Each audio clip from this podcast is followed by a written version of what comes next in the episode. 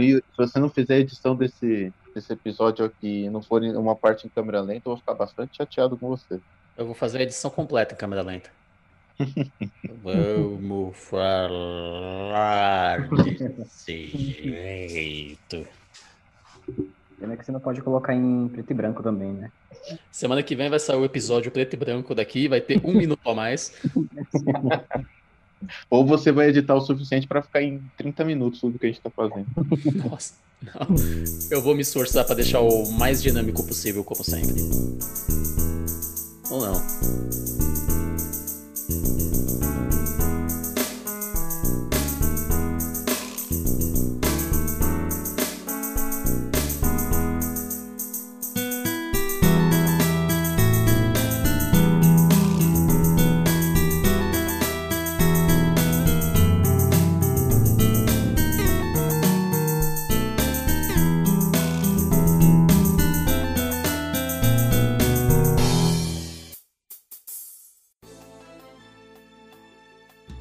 Para você que está acompanhando o Furo de Roteiro. Chegamos mais, mais uma vez ao, ao episódio dessa semana.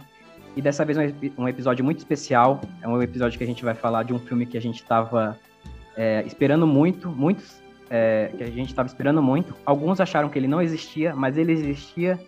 E Snyder God trouxe ele pra gente. E felizmente temos hoje uma Liga da Justiça decente. É, no dia de hoje eu tenho a presença ilustre dos meus companheiros fiéis do Furo de Roteiro, que é o Yuri Condongno e o Yuri Cavicchioli. Mas, além disso, a gente tem um convidado aqui super especial, que é o André Guilherme. O André Guilherme, ele é criador da página Snyder Cut BR nas redes sociais. Ele também escreve e tem o blog é, Um Sinalta, e mais do que isso, o André foi um dos principais nomes brasileiros no, na movimentação das redes sociais é, para que esse corte da Liga da Justiça do Zack Snyder acontecesse. E como o próprio Zack Snyder disse em diversas entrevistas, o público brasileiro, os fãs brasileiros foram um dos principais engajadores, um dos principais responsáveis para que isso aconteça. Então, se tem, se tem uma das pessoas que também foi colaborou bastante para que esse corte de Liga da Justiça fosse real, se tornasse real, esse, esse foi o André. É, hoje a gente vai conversar com spoilers sobre tudo que rolou nesse filme, sobre nossa opinião, sobre desenvolvimento dos personagens, sobre o que, que a gente gostou, o que, que a gente não gostou, e o que, que a gente espera para o futuro da DC e também do Zack Snyder, obviamente.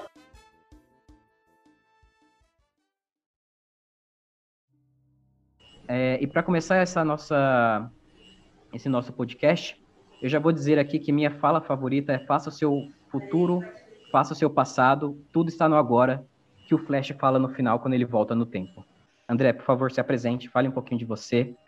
Uh, primeiramente, obrigado pelo convite, gurizada. Tá? Eu sou o André Guilherme, do Snyder Cut BR, da página Fanbase.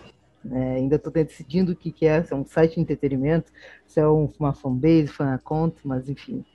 É, gosto de falar que é fanbase. Estou muito feliz de estar aqui conversando com vocês, porque eu acho que é um assunto que eu não vou cansar nos próximos anos de falar nunca, porque a gente está vivenciando um marco na parte cinematográfica, onde os fãs tiveram força o suficiente para um estúdio grande como a Warner ouvir e liberar uma versão que até então era desconhecida, desconhecida não, era questionada se existia ou não. Né? Então, assim, tô felizão, eu tô em êxtase, né, com esse com o lançamento aqui da, do filme, nem tenho muito que assim, até é, difícil, logo que eu terminei de ver o filme, foi difícil colocar em palavras, né? É, o Gabriel falou uma frase aqui bacana que marcou o filme para ele, né? É, eu não tenho uma frase em si, mas eu tenho um momento. Eu acho que o momento que eu basicamente o rei, assim, é o momento o momento que tá o Batman ali no, no, no Batmóvel, lá já na cidade tóxica, lá radioativa. E vem o, o carro, vem na rua e vem os outros quatro heróis, assim, e dá aquela cena do slow motion, assim, né? Aquilo ali foi meu sonho de criança, basicamente, vendo em live action, eles ali naquele movimentação, assim. Então, assim, frases, tem várias, acho que a do Flash também é legal. A frase do do Bruce falando que nós, nós não somos cinco, nós somos seis. Acho que também isso é, isso é interessante, eu gosto muito, mas eu acho que o momento mesmo que fez eu, eu ficar, tipo, cara, que da hora. É isso que eu queria ver lá em 2017. Foi exatamente aquele momento, a Liga Unida ali mesmo. Por mais que faltasse o Superman naquela cena, mas aquilo ali ah, marcou pra caramba mesmo. Aquela então, cena é sensacional. Tivesse que pegar assim aquela foto e fazer um quadro para resumir, tipo assim, o que que o coloca em vamos deixar assim algo concreto o que que é o Snyder Cut para ti, aquela cena. Mesmo faltando Superman, que é o meu herói preferido, mas aquela cena ali, ela me trouxe o ápice do, do ato ali, enfim, do tá acontecendo, é real, sabe? Então acho que foi a virada do filme ali para mim aquilo. E isso é uma coisa que o Snyder sabe fazer muito bem, né? Principalmente nas cenas de ação. Ele sabe utilizar o, o slow motion, o stop motion ali dele. Stop motion não, que stop motion para, né? Mas ele sabe usar a câmera lenta como ninguém. E aquela cena ali do Batman vindo correndo, todo o peso dele, tipo, ele juntou a liga, ele veio, e aí os heróis aparecem de uma maneira sensacional do lado dele, que é, que é um dos grandes momentos, assim, do filme, que eu também gostei bastante, e que faz a gente dar um urro, né, da, da cadeira de casa, da poltrona e do sofá. A foto foi lançada Sim. antes, e tu não imagina que ia ser um, um marco a cena, né? Então ali o movimento fica melhor ainda, né? Aham, é um é, é, um wallpaper, né? Foi uma cena Exato. assim para você tirar o print, você baixar ou comprar de um artista depois, porque é maravilhosa, vale, vale cada centavo de um quadro, sabe? É, Yuri Kondogno, e você, o que, que você achou do Snyder Cut? Qual a sua parte preferida? Qual a sua frase favorita? O que, que você achou disso tudo? Eu só queria começar isso aqui dizendo que eu fui injustamente impeachmentado pelo Gabriel e impedido de apresentar esse episódio, e que já entrei com recurso no STP, que é o Superior Tribunal Podoquestal para buscar justiça. Você já caiu? Já caí, já caí. Eu vou, vou chamar o Faquinho para me ajudar. Eu, eu, eu, não tenho assim uma frase, tenho, minha frase favorita, na verdade, é uma fanfic que eu acabei, acabei de fazer. O André acabou de falar que ele não sabe o que o site dele é ainda, que são a página de entretenimento, então eu vou adaptar uma frase do filme para o que pode ser o seu site, como diz a Mulher, Mulher Maravilha. Pode ser o que quiser. Você pode ser o que quiser. O seu site pode ser o que quiser. É verdade. E, e você, Yuri Cavicchioli, o que, que você achou do filme? Fala aí o que você, qual o seu momento preferido, a frase, o que, que você gostou do Snyder Cut? O Snyder Cut eu acho que é o sonho aí de quatro anos. Inclusive, eu consegui achar um e-mail que eu fiz dentro de um baixo assinado aqui do Brasil mesmo, de 2017 que eu assinei. Eu, eu achei o, envio dele, aí me trouxe toda essa, essa memória que eu acredito que 2017 tenha sido o início da campanha, né? Porque o pessoal olhou aquela porcaria do filme anterior e falou, não, não pode ser isso, né? Então, o pessoal começou a, a, a ir atrás do Snyder Cut uma frase legal, assim, que eu, eu me lembre, eu acho que também está no anterior, né? Que é o Estou formando uma aliança para nos defender. Não tem nada de especial nela, mas eu acho que é, é ali que você começa a entender dentro do filme, né? Pelo menos a, a criar dentro da sua cabeça que a liga vai ser criada, né? Então, eu, é, é aquele sonho de tudo bem, né? A gente é um pouco mais, a gente não é tão mais velho, assim, né? A gente não pegou a fase de ouro, né? Dos quadrinhos. Então a gente, eu posso dizer que grande parte aqui de nós a gente teve contato com os quadrinhos, mas também teve muito contato com o Liga da Justiça, o desenho, né? Do, do início dos anos 2000. Então, é, eu acho que é lembrar daquilo ao mesmo tempo do filme foi uma foi um momento bacana. Ô Yuri, você pode pegar esse, essa sua assinatura aí que você fez e vender naquele leilão virtual novo que tem, caso fizer sucesso o, o, o Fúria de Roteiro algum dia. Exato. E uma coisa que eu queria trazer também, que é muito legal, que eu esqueci de trazer, de falar na abertura, é uma coisa muito legal que é promovida pelo André, que foi ele que promoveu através das páginas deles, que é uma ação voltada para o combate e para o tratamento e para o cuidado com as pessoas com, com saúde mental. É, essa é uma ação que ele fez de forma colaborativa com outros artistas é, e designers, assim. E você também pode ver isso na matéria que a gente fez com o próprio André lá no site do Furo de Roteiro. É, então, se o André também, se você quiser falar isso agora ou falar para depois no final do podcast sobre essa ação, é também é bastante bastante interessante e bem humanitária, como foi esse movimento do, do Snyder Cut, né? Você quer, ah, você quer falar sobre ela agora? Falo, falo sobre ela agora, porque é uma campanha que eu tenho orgulho pra caramba é uma, uma campanha que está um mês na, na, aí já em prática, né? E eu não trouxe os números ainda pro pessoal, porque eu vou fazer uma postagem, mas a gente teve uma, um número de vendas muito bacana e contabilizando um mês que a campanha está no ar, a gente contabiliza que não teve um dia que não houve venda no, no site, né? Essa campanha é em parceria com a CVV, que é o Centro de Valorização à Vida, e essa campanha a gente tentou aqui no Brasil colocar em prática muito parecida com a Associação de Prevenção ao Suicídio, lá dos Estados Unidos, né? Que foi quando os fãs levantaram junto com a tag Release the Snyder Cut uh, levantar donativos né, para essa fundação. Fazendo a menção, né, uh, uma realiza homenagem à memória da filha do Snyder, né, que foi vítima uh, de suicídio. Então, quando pensei isso, assim, eu vi que a galera gostava muito da, da dessa ação nos Estados Unidos, só que para comprar aí tinha, o lance da exportação de vir, mais o lance do Covid, que não estava conseguindo enviar o envio, é, poderia demorar, ou às vezes não estava vindo. E, e, aí eu comecei a sondar a galera que, que pudesse engajar no, no, projeto, artistas, né? E quem manjasse algum designer e tudo mais. E o projeto se criou.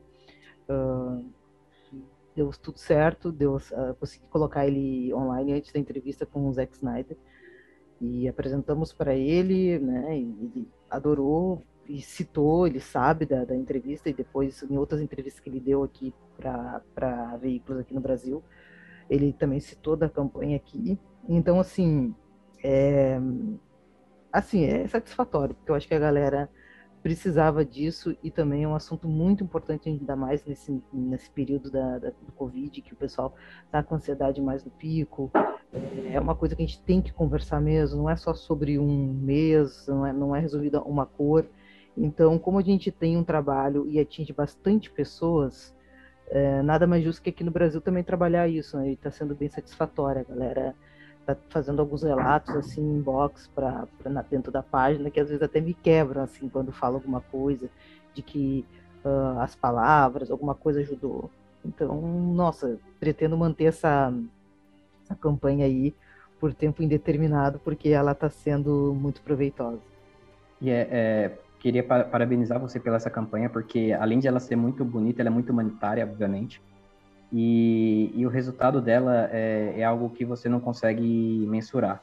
Tendo o filme ou não, se existisse o Snyder Cut, se não existisse o Snyder Cut no caso, só esse movimento dos fãs fora do Brasil e esse movimento dos fãs aqui no Brasil já justificava muita coisa. Já mostraria o quão grande foi esse, quão grande foi esse episódio, quão grande foi tudo isso. É, então, novamente, eu gostaria de parabenizar você por essa ação.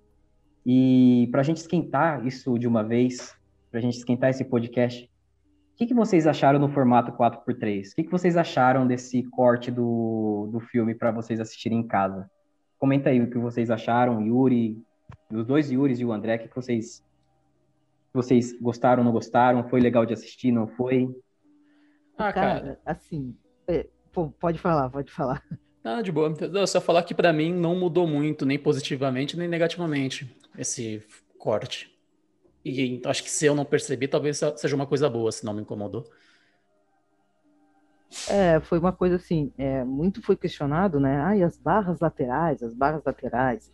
E aí você vinha e explicava, não é barra, não é a barra lateral, para você ganhar mais espaço e tal de tela. Só que assim, é, eu acho que nos dois primeiros minutos tu nem sente nem sente que está vendo aquele formato, né? As barras laterais, tecnicamente, não te atrapalham, então foi uma, uma experiência tranquila. Principalmente quando tu vê algum filme mais antigo, na, nas, nas, atuais TVs ou monitores, é, foi tranquilo, assim, eu não vi necessidade de ser full, enfim, eu, para mim não me atrapalhou em nada, assim, foi bem tranquilo. Como o Snyder gosta de um filme um pouco mais escuro, as barras laterais você praticamente não vê porque você pensa que é parte do cenário, né? Então então, Exato. A qualquer momento o Batman pode aparecer, né? Exato. Imagina então na versão preto e branco agora, que saiu Exato. ontem, antes de ontem, eu acho. Imagina. Nem vai ver. Não, Exato. vai. E tem, e tem algumas cenas pequenas, né? Poucas cenas a mais, né? Assim, deve, se eu não me engano, acho que é, deve ter inclusão de menos de um minuto a mais, né? Nessa preto e branco, mas tem algumas novas cenas pequenas. Então, ah, deve ser alguma vi... coisa de edição. É que parece dizer. que ia ter alguma coisa do Coringa, mas eu não vi é, se foi realmente confirmado. Porque previamente ele falou que só ia ser diferente a cor. Aí depois saiu Uhum. umas notícias que talvez ia ter alguma coisa do Coringa e tal. Então, não sei, mas acho que pouca coisa mesmo, né? Eu, eu confesso que pra mim foi meio estranho. É, só pra quem estiver nos ouvindo é, saber, o formato 4, 4 por, por 3 é, do filme do, da Liga da, Justi- Liga da Justiça do Zack Snyder é um formato que ele é feito para telas em IMAX, de telas de cinema em IMAX. Foi uma escolha do próprio diretor, do próprio Zack Snyder que escolheu por isso, porque ele teve todo o controle criativo e ele faz com que a nossa visualização na tela, na hora que você for assistir o filme, tenha barras pretas na lateral, porque ele não vai preencher tudo. Então, pra mim, a minha experiência foi meio esquisita no começo. Eu achei esquisito, eu fiquei tipo, calma aí, porque esse filme não tá na minha tela, não tá aparecendo na TV inteira. Mas depois que a história vai desenrolando, de como o André falou, os dois primeiros, depois passou dos dois primeiros minutos, tava tudo ok. É, e, e o filme também entrou em uma grande polêmica, que foi, que foi o tempo de duração, que foi as quatro horas de duração. Pra dar um spoilerzinho do que o Yuri falou pra gente lá no grupo do Furo de Roteiro, que ele achou as duas horas muito, muito maçantes, as duas primeiras horas muito maçantes, é, e já discordando dele, já falando que ele está errado, só para só citar, a divisão dos capítulos, para mim, ficou perfeito. A divisão dos seis capítulos que o Snyder coloca durante, durante o filme da Liga, é, eles são ótimos, eles, eles têm o ritmo é, certo dentro de cada capítulo e o tempo necessário dentro de cada capítulo. Então, eu acho que, já dando minha opinião, as quatro horas de duração não, não, não existem. Quando eu terminei, parece que eu vi um filme de três horas, três horas e vinte minutos, ou até menos. É, e vocês, o que, que vocês acharam desse, de- dessa tempo de duração, desses cortes, desses capítulos do, do Zack, na Liga da Justiça? Eu comecei a assistir com 27 anos e agora estou com 67, quase sendo vacinado, então foi uma vantagem. A Snyder God te vacinou. Pois é, pra te ver, teve uma vantagem aí. Assistir Liga da Justiça tem essas vantagens, né? É, olha, eu, eu sinceramente achei assim, se tivesse seis horas, oito horas, eu ia estar vendo, porque, é, enfim, mas assim, falando ah, como alguém que não fosse fã, eu não vi as quatro horas passarem no filme, eu achei as divisões dos, dos capítulos, dos atos, muito bem pontuais, porque eu acho que ali te dá um, um ponto para, se tu quiser dar uma pausa, né, ou seguir. E então, como eu estava muito ansioso para ver o filme, assim, eu achei ele muito dividido, eu não consegui ver. Teve- eu já tinha, antes de começar a assistir o filme, eu vi que algumas pessoas falaram que as primeiras horas eram maçantes. E eu pensei, pô, é possível, né? Porque vai desenvolver muita história. Mas eu não consegui absorver isso, sabe? Eu achei, eu achei bem desenvolvida e estava me entregando tudo, porque a gente teve aquela- aquele corte, a gente teve aquele corte horrível dos cinemas que era bizarro, que quando eu saí do cinema eu sempre defendo, né? Aí depois tu começa a cair assim e- e analisar o que tu tem mesmo, o produto final, tu vê, não tem como defender isso, né? Então, acho que dias antes eu tinha assistido a Liga do Joss, né? E, e aí eu, eu ficava olhando assim, cara, não, não é possível. Então tava muito fresco na minha Uhum. memória o que eu tinha visto da Liga do Joss. Então quando eu fiquei vendo a, a do Zack, eu não, eu tava me divertindo, sabe? Vendo, tipo, nossa, olha quanta coisa foi cortada, nossa, olha só isso, nossa, pra que ter regravado aquela voz e tal. Então, assim, no mesmo dia eu vi duas vezes o filme, né? Eu tirei o, o dia pra isso. Então, assim, oito horas de filme, cara, eu não vi, eu não vi passar, sinceramente, eu não vi. Isso, isso, é, isso é bastante legal, né? Eu também não tive problema nenhum de ver. É, eu acho que as primeiras duas horas ali, elas poderiam ter coisas ali que podem, poderiam ter sido cortadas. É, mas é, é aquilo. Os- é, é o Zack Snyder no tipo full power, vamos dizer assim. É o Zack Snyder no seu Super Saiyajin 3. Que ele fala assim, o filme é meu, então vou lançar do meu jeito. Então, falando de edição, talvez poderia, poderiam ter feito um trabalho de edição para reduzir algumas cenas, mas falando como, como artista, que é uma obra autoral e com, com vi- com vida, o, o Snyder Cut, é, eu acho que, que se encaixou bem. Assim, é um bom filme? É, inegavelmente é um bom filme, mas é um filme do Zack Snyder. Então, antes de você assistir, já sabe que vai ser algo meio prolixo. E agora falando como roteirista, quatro horas de filme é um bagulho assim absurdamente gigante. Eu tenho quase certeza que aquele negócio que foi falado no início, que ia ser um uma série de quatro episódios, permaneceu muito tempo, porque ele é dividido de maneira que ele pode ser contado em quatro ou cinco atos, e não de três atos, como geralmente a gente vê aí. E ele acaba sendo arrastado por alguns probleminhas, que eu até vou, vou, vou dissecar mais pra frente. Tem uns arcos de alguns personagens que são muito, muito puxados, tipo, o arco da Lois é muito a mais, assim, não como fã analisando, e sim como o que trava um pouco a história. O arco da Lois arrastado, o arco do pai do Cyborg, e aí tem aquela questão também do, dos 20 minutos em câmera lenta, e assim, são 20 minutos em câmera lenta, foi contado isso aí, e a câmera lenta é pelo menos metade do tempo que está sendo acontecido. Então, tem 10, 15 minutos a mais de filme do que em tempo normal, entre aspas. Quando a gente pensa, a gente pode olhar aí ó, alguns momentos de, de câmera lenta, e assim, tem, algum, tem duas maneiras de você fazer velocista, né? Que a gente, pelo menos até hoje, aí no, no cinema. Duas delas é, já foram apresentadas. Que, quais são? A, a do Mercúrio do X-Men e a do Flash, aparentemente, agora elas são muito semelhantes, né? Que parece que o tempo parou e ele está se movendo através dele. Ele me parece muito mais do que a gente consiga ver em velocidade, vamos dizer assim. E tem a outra, que seria o Mercúrio da, dos Vingadores e o Flash da série, né? Que eles realmente parece que eles estão se movimentando e você vê tudo passando muito rápido. Então, quando o Zack ele ele aponta aí pro, pro slow motion para pro flash, né, do slow motion, na visão dele, a gente tá vendo o slow motion, ele tá correndo, também adiciona aí o próprio, ao próprio filme mais cenas, né, porque o flash vai aparecer toda hora, mais cenas de câmera lenta. Talvez se não tivesse flash, a gente não sentiria tanto. É que o flash que dá esse dessa impressão maior e também tem mais tempo de tela, né? Então ele vai dar mais tempo para slow motion. Hum. E eu acho que é isso, pelo menos a minha. Eu não vejo problema, tá? Eu acho que o Flash é o grande problema, como sempre, né? Porque ele, ele curte estragar a linha do tempo e talvez até a velocidade do, do filme, né? Ele gosta disso, mas não vejo problema, não. É, boa parte da câmera lenta não estava em momentos do Flash, isso que é o grande problema. A parte, o roteiro é. acaba sendo justificando, o roteiro da, do filme acaba justificando porque no Flash é em câmera lenta. O problema é em outros momentos em que eu, eu vou pegar o meu copo d'água e eu estou vindo em câmera lenta e não acontece nada. Teve uma cena logo no início, acho que foi durante a, a, primeira aparição das Amazonas, que começou uma câmera do lenta, lenta do nada, assim, um bagulho épico para acontecer nada, para contar uma história. Não, tem... Só, só pontuando você aí, tem, tem duas cenas ali que me incomodaram bastante, assim, que tem, tem o, a câmera lenta que, que é a primeira, é da Luiz Lane saindo, pegando, saindo do café em câmera lenta. Nossa, horrível. Aí eu acho que aquela cena talvez, talvez tenha sido só para mostrar o Zack ali. O Zack ele apareceu figura foi, como falar, figurante também. Foi. foi só para mostrar ali o Zack, tipo assim, a galera, é. olha bem, eu estou aqui, entendeu? Acho é, é tem um motivo. Foi um easter egg. Tem um motivo. É.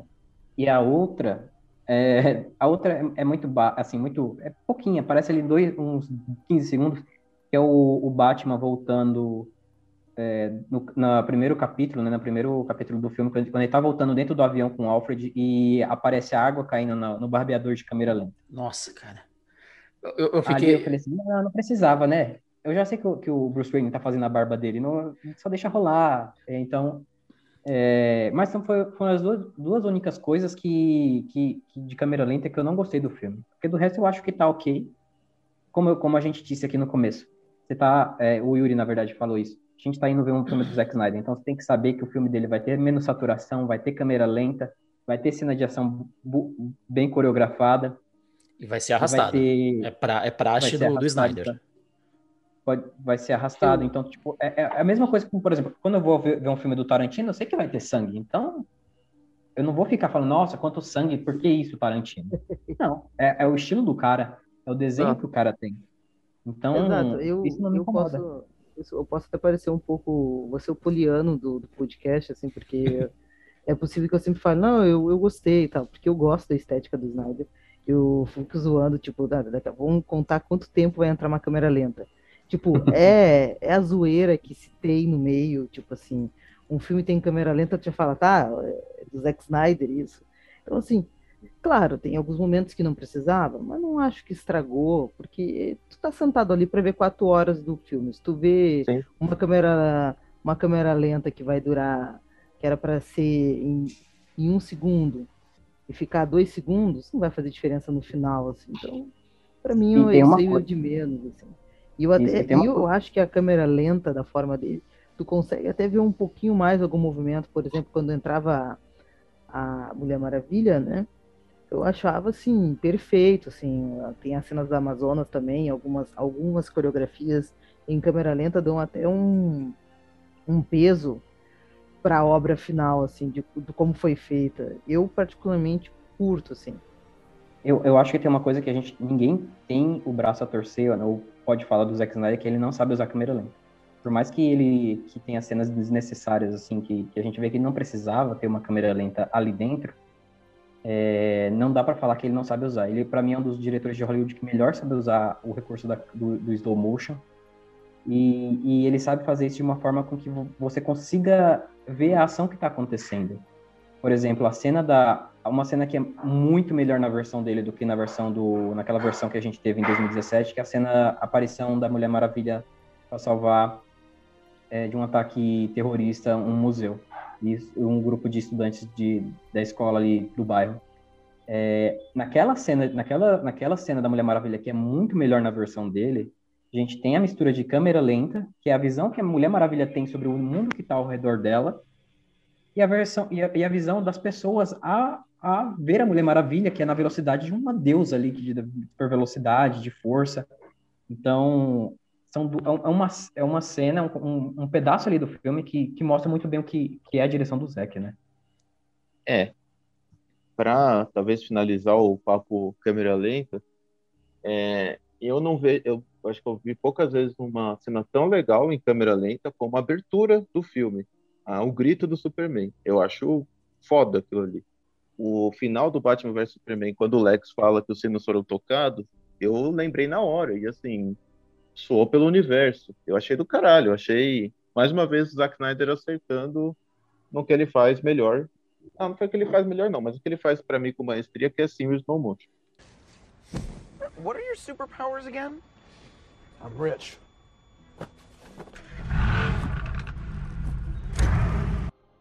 Agora, para falar de desenvolvimento de personagens, é... como ficou melhor construída a história desse filme, né? Como ficou mais mais vivo e mais e tem mais significado cada um dos personagens, especialmente o Cyborg, né? O que, que, que vocês acharam disso? O que, que você achou, André? Nossa, o Cyborg foi criminoso que fizeram com, com ele na edição de 2017, porque além de gravar, ficou nítido que basicamente manteram, só tiveram uma cena que foi feita pelo Snyder, né, que é, é a cena do telhado, a única cena, e o resto foi tudo regravado. Então, sinceramente, um, é um problema bem grave que o Joss teve uh, com os personagens negros da, do, do filme, né? aliás, de outras etnias também, porque teve o, o Dr. Ryan Choi também, que ele basicamente decepou do filme, né? Mas, assim, o arco do, do, do Cyborg perfeito, assim, eu achei muito bem, muito bem elaborado, porque ele é o coração do filme, né? Ele é o coração da liga, ele explica a hora da, da que ele tá explicando lá na, na Batcaverna, né? As, ah, não na Batcaverna, mas ele tá explicando lá o, o lance das caixas maternas, ficou uma coisa muito mais coesa, muito mais desenhada, muito mais alinhada. Eu achei que o desenvolvimento do, do Cyborg foi perfeito, assim, foi aquela coisa, cara, o cara teve. Por isso que eu acho que ele chorou quando ficou sabendo que iam lançar o Liga da Justiça do Zack Snyder, porque o cara pensa, tu, tu vai lá, tu se entrega, tu atua, depois tu vê o resultado que não é nenhum por cento daquilo que tu fez, né? Então acho que para ele, cara, é o filme. É, não digo que é o filme da vida dele, mas que vitória para aquele cara. Que vitória pro Ray Fisher, pro, pro pessoal do arco dele, que vitória. O que eu senti do filme é que assim, eu acabei vendo o desenvolvimento de cada personagem, me parece tudo bem, teve, tivemos quatro horas dele, mas eu senti que eu vi um filme de cada um. E eu acho que eu, a mais, assim, o que eu gostei muito do filme, a maestria nele, é que eu consegui ver, pelo menos não um filme completo, né, de duas horas, obviamente, mas eu consegui ver um filme de 40 minutos de cada personagem. Talvez do Aquaman um pouco menos, que é o único que eu senti um pouco de falta, mas como a gente já teve Aquaman, o filme solo dele, já para mim já tá tudo certo. Mas assim, eu consegui ver um filme de 40 minutos de cada personagem, e dentro desses filmes, eu acho que o melhor filme, né, entre aspas, é realmente também o do Cyborg. E assim, o Yuri falou da parte técnica e eu não tenho o que falar, né? Ele falou que é arrastado. Porém, agora falando da parte dos quadrinhos e adaptações, pelo menos eu vejo que era uma necessidade muito grande da gente ter o, essa relação do pai do pai do Cyborg com ele, porque sempre foi difícil, né? Porque tivemos várias adaptações, né? De, de como o Cyborg virou o Cyborg. Em muitas delas, o pai dele sempre foi o causador de alguma, de alguma perspectiva. E sempre teve uma relação muito dura, né? Muito difícil. E eu, eu vi todas as adaptações, eu vi no cinema. Eu vi incrivelmente igual. E eu, assim, essa parte eu gosto bastante. Outra coisa que dá para, acho que todo mundo gostou, né? Um pouco, né? Que não tinha antes, foi a, a relação do Flash com o pai dele, né? Foi emotiva, né? Eu, acho que cria, né? Um, um laço durante o filme e, e termina muito bem, né? Que nem vocês falaram aí do, da, o Gabriel falou, né? Da, do, das palavras dele, né? Durante o final do filme que foram para o pai dele. Então, eu acho que fica bem emotivo e fica bem bacana. Assim, o Cyborg ele não apenas é o principal arco da história, como ele é o protagonista de todos. Dos seis Sim. ali que tá no meio, ele é o protagonista, todo o arco emocional dele é o que rege a história. Agora, assim, o problema para mim foi o, o pai dele, assim, eu entendo tudo que você falou, que eu do HQ, da adaptação, só que aquele negócio é uma adaptação. Tem, você tem que pegar trecho ali ou não. Todo o, o arco do pai dele serviu para uma, uma única coisa, que foi para no final falar, ó, oh, o vilão tá aqui quando ele se sacrifica. E mostrava algumas uhum. cenas assim no meio do caminho que forçava muito a aparição, a aparição dele. Ah, ele foi liberado. Ah, mas eu falei que aqui era que não ia dar nada, que esse patógeno não ia pegar na gente. Sim, cena de um minuto que tá ali para quê? Para nada. O que eu acho, como roteirista, que podia ter sido feito, o Cyborg apareceu um pouco mais desenvolvido já como personagem, porque a gente pegou o arco dele, isso foi muito legal de acompanhar mesmo, foi gostoso. Mas como ele estava do zero ainda, enquanto todos os outros personagens já apareceram um pouco mais evoluídos, inclusive o Flash, que não teve um filme anterior, que, mas ele já apareceu de uma maneira um pouco mais, ah, eu sei meus poderes, eu, eu tenho meu arco com meu pai aqui. O dele teve que pegar bem do início. Eu acredito que Vai. podia ter cortado uma partinha ou outra para deixar um pouco mais dinâmico, porque teve um, assim, um problema do filme, na, do que eu, quando eu fui dissecar ele, que é uma montagem temporal. É quando o filme tem passa em determinado período de tempo e a gente não sabe exatamente qual é o período de tempo que a gente passa o, o Liga da Justiça. E dentro desse período de tempo indefinido está o período de tempo do Cyborg, que a gente também não sabe se aquilo foi em um ano, se foi em um dia, se foi uma semana.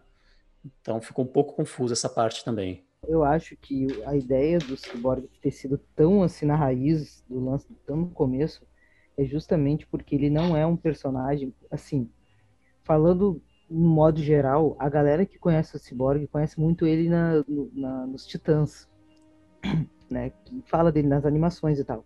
Eu, eu sou dessa galera. Que, é, eu acho que no cinema causou ainda, logo no, no início, quando falaram que o Cyborg ia estar na liga, o pessoal ficou meio, ah, mas não é, principalmente a galera que via a animação, a série animada, né? E então ficou aquela coisa, pô, mas não tem muita intimidade com o Cyborg. E eu acho que destrinchar tudo isso foi talvez para conseguir fazer uma conexão com um público que não estava acostumado. Talvez, isso aí é uma coisa muito particular, é achismo meu. Talvez pode ter sido isso, ou não, né? E, mas o lance realmente de, de da parte temporal, assim, ficou por achismo meu. Eu encaixei. Ah, aqui passou tanto tempo, aqui passou tanto tempo. Porque, principalmente no arco do, do Cyborg, realmente eu senti isso. Eu não sabia em que período era aquele. Eu me baseava muito com o final do Batman vs Superman. Então, se tá, se aconteceu ali, então provavelmente quando Bruce conseguiu aquelas imagens, tinha sido meses ou não. Então, assim, eu, eu, eu montei a minha linha do tempo, mas realmente isso é uma coisa que eu fiquei meio tipo, tá, beleza, passa um pano aí. Mas eu fiquei meio tentando montar. Eu montei, ficou mais pro, foi jogado pro, pro público, entendeu? Monta aí a tua linha do tempo, como é que foi, porque não vai fazer diferença para a dinâmica se eu montei nisso. Depois, se tiver um 2, a gente amarra isso, basicamente, entendeu? Com Sim. os próximos eventos. Totalmente de acordo. Eu já te passo a bola, Yuri. O que você falou do, do Cyborg ter feito assim para passar essa nova mensagem de que ele não é aquele cara mais animado que tinha no desenho, funcionou, vendeu a ideia tranquilamente. E sobre a linha temporal, ela não prejudica a experiência do filme. Isso é, isso é, bastante importante, até porque o Liga da Justiça do Zack Snyder foi um filme com público-alvo definido, fãs da DC. Eu sou o cara que estou aqui meio perdido, que não sou fã de quadrinhos no geral, mas para o público-alvo não tem por que prejudicar. O Cyborg, eu acho que ele também tem uma coisa bacana, que pelo menos é o que dá a entender, né?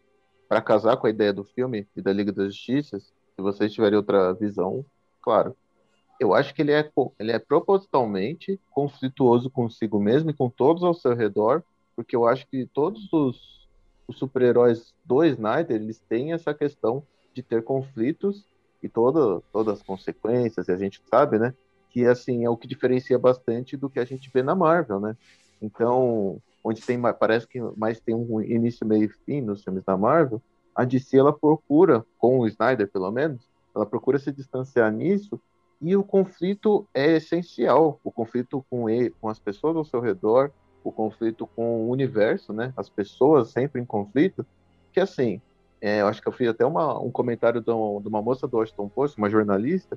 Ela falou que parece que os conflitos de um alienígena, que nem o num filme 1 lá dos Vingadores, né? Uma puta alienígena gigante entrando na Terra, não mudou praticamente em nada como as pessoas vivem.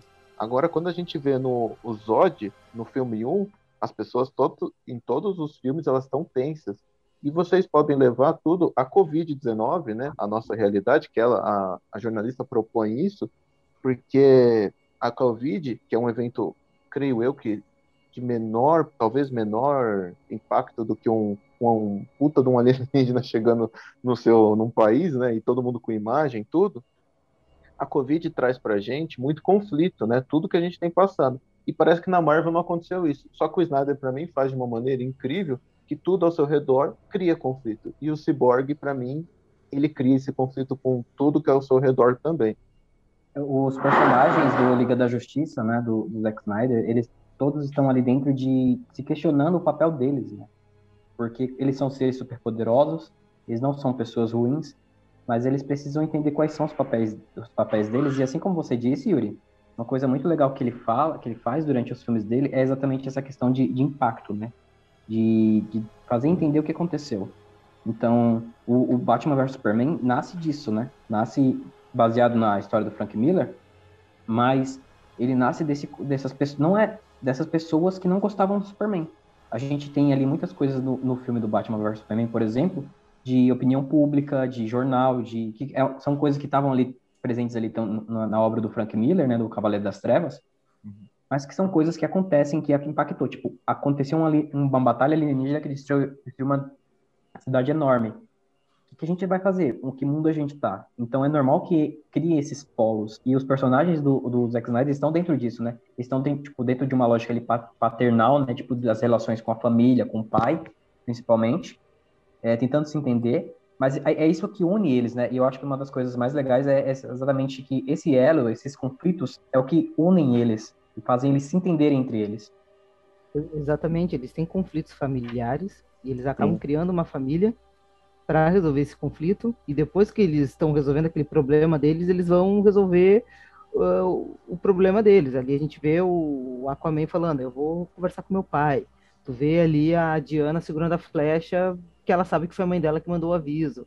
Tu vê o Flash dando um retorno lá pro, pro, pro pai dele, né? O Cyborg ali e tal. Então, tem essa ligação e esse conflito porque eles estão passando de uma transição e ao mesmo tempo eles têm que se unir para trabalhar com outras pessoas parecidas com eles e resolver aqueles conflitos dentro dele e ainda do mundo, né? Então, assim, é uma, uma forma que não ficou isso Obviamente que isso não ficou explícito no outro filme de 2017. E foi uma das coisas que o Zack até falou na entrevista que deu para nossa fanbase. Ele falou isso. Eu fiquei pensando, cara, mas isso não fica explícito no outro filme. E aí, quando eu vi o filme, eu falei, cara, eu consegui repassar a entrevista basicamente quando ele estava falando e apontando isso, que é um lance de família e tal, de, de, de conflitos. E aí eu pensei, cara, o cara consegue passar, passou bem a ideia dele mesmo. E aí eu pensei, cara, captei ele. Gente foi lá no ponto, falou e entregou. Não foi aquela coisa tipo, ah, ele falou e se vira aí para entender. Eu, eu, eu, achei bem coerente com aquilo que ele falou, com o que eu vi no produto final. Bom, a gente falou tanto aqui do Cyborg, né, que é o, principal é, locomotiva desse filme, que o melhor arco é o dele, com certeza. Mas, mas não só isso, né, a gente vê também é, uma evolução em arcos de personagens que a gente não conhecia, né? Então, tipo, quando, teoricamente, esse filme era para ter saído em 2017. Então a gente não conhecia o Cyborg, a gente não conhecia o Flash, a gente não conhecia o Aquaman. E são os três personagens que foram melhores trabalhados ali dentro da, da história, né, do, do Snyder Cut. É, e, e, e, isso fica muito muito implícito, né? Para mim, os, os, melhores personagens ali dentro é, são o Cyborg e o Flash, e a interação entre eles é muito boa. Eu acho que o personagem que mudou da água para o vinho é, do, de um filme para o outro, de uma versão para outra, é o Flash. Porque o Flash, literalmente, ele para de ser bobo, ele para de fazer de ser o Homem-Aranha do, do Tom Holland dentro da dentro do, da Liga da Justiça, ele passa a ser um personagem que inteligente, que tem noção dos poderes dele, do que ele é capaz. Então, é, o Aquaman, ele tem o lance ali de, de, de, não gostar dos Atlantes e ser, e ser um protetor dos mares e ficar nessa, nessa discussão é, interna de o que eu devo fazer, o que caminho eu devo seguir. Então, é, acho que os três pontos ali dos personagens que a gente não conhecia e que a gente passou a conhecer através desse filme é, foram muito bem trabalhados. E, e, não só os personagens da Liga, como também o próprio Lobo da Steppe, que é o vilão desse filme, que ele está muito melhor nessa versão, ele tem um, um significado, vamos dizer assim, tem um motivo para estar tá fazendo aquilo.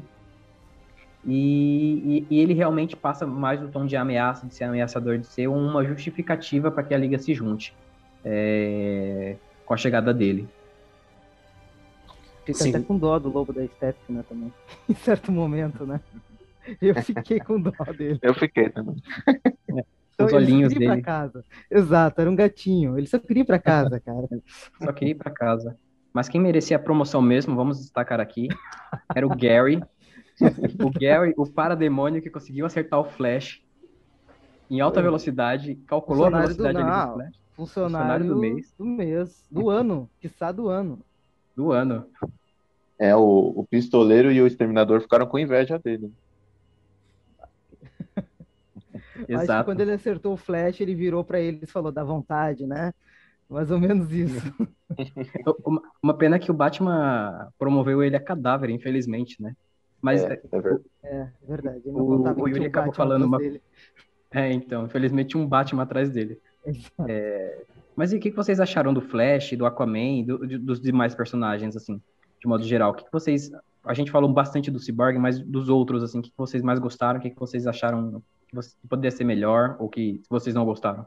a minha surpresa foi o Flash, desde o do, do teaser. Quando eles estavam lançando o teaser dos personagens uh, individuais. Quando eu vi o Flash, eu pensei, cara, vem diferente. Porque o Cyborg, a gente já sabia que tinha muita coisa deletada. Então a gente já esperava que receber muita coisa dele. Mas o Flash, ele me surpreendeu de uma forma tão positiva a partir do teaser, que eu vi, cara, vai ter coisa diferente. Então quando entrou, quando ele entrou e saiu aquela fala que me incomodava muito, que ele falava, eu não eu não sei lutar. Como é que ele falava? Eu não sei lutar, eu só empurro as pessoas e saio correndo. Eu fiquei, cara, que... ou Dostoiévski. É, ele... é, nossa. Nossa. Ah, tipo, eu, ele desenhar um, tipo, nossa, fundamental o lance ali, desenhar um óculos de bigodinho na cara do, do maluco ali na prisão. E aí eu ficava assim, ele é muito bobinho e tal. Então, assim, tu vê que ele é. Ele é um guri, tecnicamente tu vê que ele é um gurizão bobão, tipo, né? Mas ele tem uma responsabilidade em cima dos poderes dele. E ele sabe o que tá fazendo. Não é o tipo, eu tô aqui, o que, que eu faço? Ah, tá, eu tenho que entrar lá, salvar um, e depois eu sei o que eu faço. Porque era assim no outro filme. Então, o, o que me surpreendeu muito foi o Flash. Então, todo o arco dele me surpreendeu. E eu tava com uma expectativa que, para mim, eu até eu acho que demorou para o Flash aparecer no filme. Não sei se vocês tiveram essa, essa sensação, mas eu ficava assim, tal, e o Flash não vem nunca. E acontecia, acontecia e nada do Flash. Aí eu ficava, pô, eh, tinha momentos que eu achava assim, bom, agora é a deixa do Flash, não é? Eu achei que demorou. Então eu olhei duas vezes ali no mesmo dia, eu, fiquei, eu tive a mesma sensação, que o Flash demorou para entrar para aparecer. Mas eu também fiquei pensando assim, será que eu estava ansioso? Mas na segunda vez eu percebi, ele demorou para entrar. Mas quando entrou, entregou e foi a sensação que eu tive no teaser. Era outro personagem, outro era outra coisa, a dinâmica dele com, com o Victor, era outra coisa. Eu só quero pontuar uma coisa, que é sobre os efeitos especiais do Flash correndo, que para mim é, são muito melhores que a, que, que a gente viu no, nos dois Mercúrios. Eu achei que o Snyder assim, entregou muito em, em como o, o, na percepção da gente ver o Flash correndo. É, eu acho que ficou muito bom isso e vocês podem continuar discutindo aí, falando, Yuri, o que você achou dos outros personagens. Por favor, eu queria pontuar isso. Eu anotei aqui, ele demorou entre uma e duas horas, mas eu não marquei exatamente qual foi o tempo. Foi antes de duas e depois de uma, sem certeza. E, assim, eu, eu achei que o arco dele foi bem desenvolvido no geral. A única coisa que me incomodou foi o início da apresentação dele, que assim, exagerou na câmera lenta, se ele fazer um carinho na, na cara da, da futura namorada dele, essas coisas assim. Foi um pouquinho forçado. Mas o principal disso, ele se tornou o alívio cômico perfeito porque nenhuma piada foi forçada como no, na versão de 2017. A, a, boa piada, quando você constrói uma, um filme, uma série, ela vem da história e você não coloca ela do nada. E dessa vez foi perfeito. E ele conseguiu abaixar o tom quando estava começando a ficar muito denso, a gente ficar difícil acompanhar. São quatro horas de filme, é muita história, muito assunto. Ele dava uma quebradinha no gelo. É tipo. Nota 10. Aquelas duas que eu acho muito boas dele, que é a primeira quando eles estão desenterrando o Superman que ele, que ele faz, que ele pergunta da Mulher Maravilha pro Cyborg. Muito, muito boa. Essa é muito boa. Será que ela tem muito interesse? Boa. Será que ela tem interesse em caras mais novos? Poxa, ela tem 5 mil anos. Todo, todo mundo, é mais novo. E, e, antes de você falar a segunda, nessa mesma cena tem um, momento assim até que bonitinho, bem construído. Ah, eu podia desenterrar ele em um segundo, mas é, ele é meu ídolo. Mas em vamos, respeito. É, achei muito legal. Dá uma camada a mais pro personagem. E outra, outra, e outra piada, o alívio cômico que eu gosto bastante é quando, tá uma, quando estão indo para a Rússia, para a batalha final, e eles estão falando sobre o plano deles, que é muito bom, aliás, e todos os personagens fazem sentido ali no plano, eles, todos eles têm uma missão e eles todos eles cumprem, mas que, que tipo, tá um momento tenso, assim, de discussão, o que, que a gente vai fazer, e ele fala que é com o poder do amor, assim, tipo, isso foi uma quebrada pra mim perfeita. É, pra mim, pra mim o, o, Flash foi o personagem que mais funcionou dentro da história. Nossa, Não é... o Flash é, é a surpresa, é, é, o cara, é o ápice assim, do alívio, da quebra mesmo, como o Yuri falou, da como assim, é uma história densa, né? É uma história longa de quatro horas. Por mais que a gente fala que não vê a hora passar, mas o Flash ele vem, não é uma piada boba, do tipo, ah, eu vou fazer uma piada nível ensino fundamental para o pessoal arrancar umas risadinhas. É dentro de um contexto, e eu acho que é isso que é legal, porque nós estamos acostumados, não no, no geral, assim, de todos os estúdios do, dos filmes americanos, eles colocam, o cara tá lá quase morrendo, ele larga uma piadinha do tipo, ah, tá no penhasco, e tipo, tá bom, vai buscar ajuda, eu não vou sair daqui, tipo, os negócios meio que, tipo, tu fica, cara, não é engraçado, velho, não é uma piada, tipo, ah, vou morrer de rir. Então, assim, essa quebra de, de ter um humor ponderado dentro da situação que está acontecendo a narrativa, eu acho que foi um ponto alto, assim, eu achei bacana isso pra caramba. Sem contar o, o... ator, né? O ator que ah, o er Erza Miller dá conta de qualquer filme que ele faz, basicamente. Sim. O, o Ezra Miller, no, no filme anterior, ele, com Joss, né? Com a, com a adaptação do Joss, ele me lembrou né, o flash dele me lembra, tá muito mais próximo para mim, ao invés do Barry, muito mais do Wally, né? O Wally tem essa personalidade mais brincalhona dos quadrinhos, então não é o mesmo, né? O Barry uhum. Allen, apesar de, de, não ser uma pessoa totalmente séria, ele é um pouco, ele é bem mais sério do que o Wally, e ele é mais cientista, né? Ele tem uma outra pegada do que do Wally. Então eu acho que esse Flash casa melhor. Tudo bem que pode ser um Barry Allen do no início, né? E a visão do Snyder não é exatamente igual do quadrinho, é uma adaptação. Mas eu via mais proximidade dele com o Barry do que o do de 2017, que para mim parecia muito mais com o Oli. Verdade. E, assim, outros personagens, né? De todos esses daí, eu acho que o que eu, eu senti, que eu falei, né? Que eu senti um pouquinho, assim, é especificamente do Aquaman, não, não do universo do Aquaman. O universo do Aquaman a gente tem o Vulco, né, com o William Defoe, que qualquer coisa que ele fizer vai dar certo, ele é ótimo. É a, a, a, cena de ação da Era dessa vez é do caralho.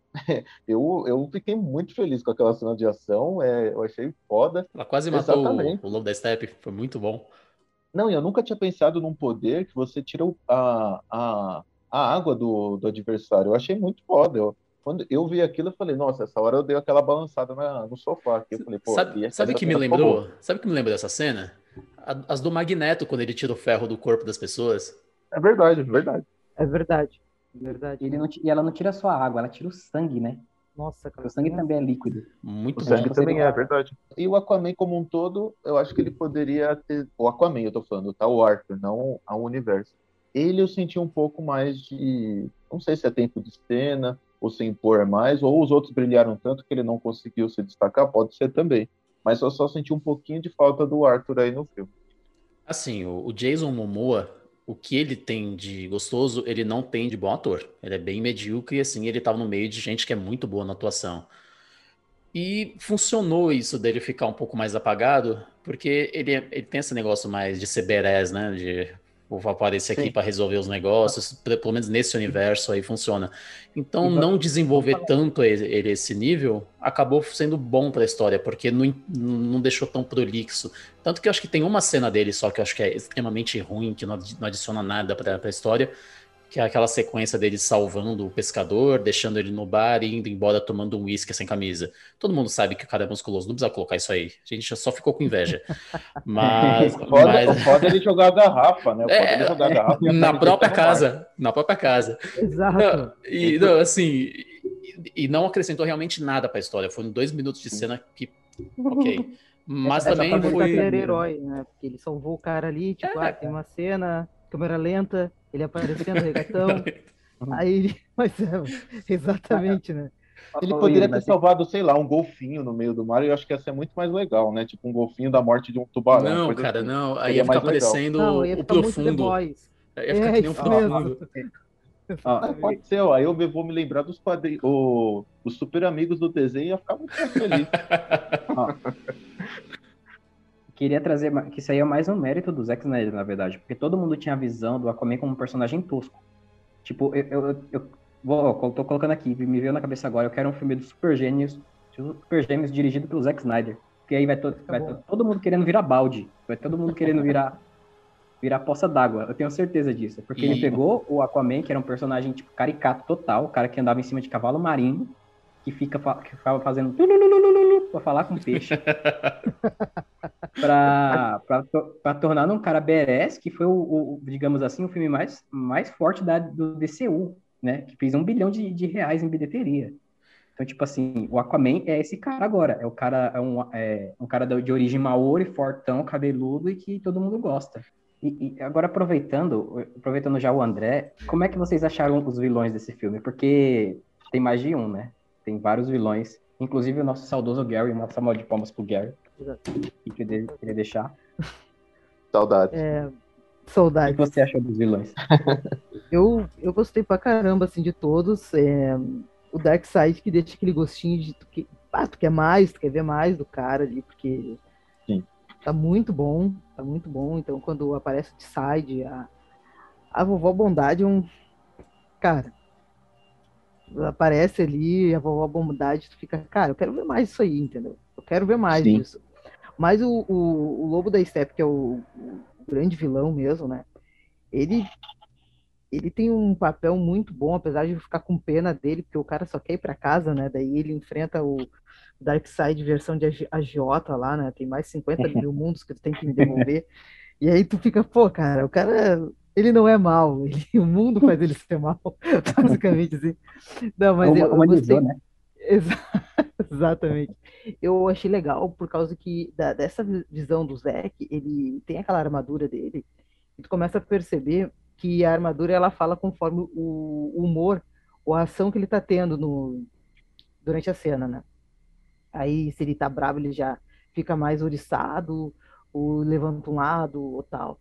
Então, eu achei muito bem desenvolvido. Não achei um vilão genérico, apesar de ele ser tipo assim, um meio que marionete, né? Do grande vilão ali que, que tipo assim, tinha um grande vilão, o chefão, digamos, né, da fase, que recuou ali porque tipo, pô, não quero perder minha cabeça nesse momento, né? Basicamente. E aí aquele vilão que tava ali fazendo a parte dele ali, que era o Lobo da Steppe, eu acho que ele apresentou muito. Nossa, ele deixou o, o da versão dos cinemas no chinelo, assim. Ficou... Sim.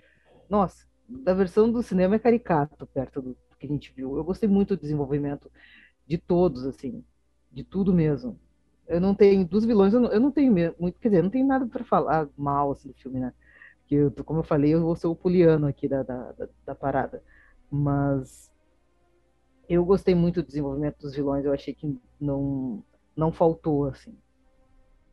Eu, eu concordo com você do ponto de vista que eu, eu gostei bastante de todos os que apareceram. A Vovó Bondade é um frame, né? Eu também fico com aquela sensação de, nossa, por favor, venha aqui conquiste a Terra do jeito que do jeito que você sempre faz nos quadrinhos, enfim. Isso é bem legal. Ah, o de apareceu, achei legal, né? Então, foi uma, uma inclusão interessante, porque eu não imaginava que ele aparecer só depois que apareceram no, no trailer, né? Se eu não me engano, ou numa foto, agora não tenho certeza. O, o Darkseid, cara, eu achei perfeito. Eu acho que eu eu não, não tenho como falar outra coisa dele. Perfeito no tom de voz, né? Essa adaptação foi muito boa.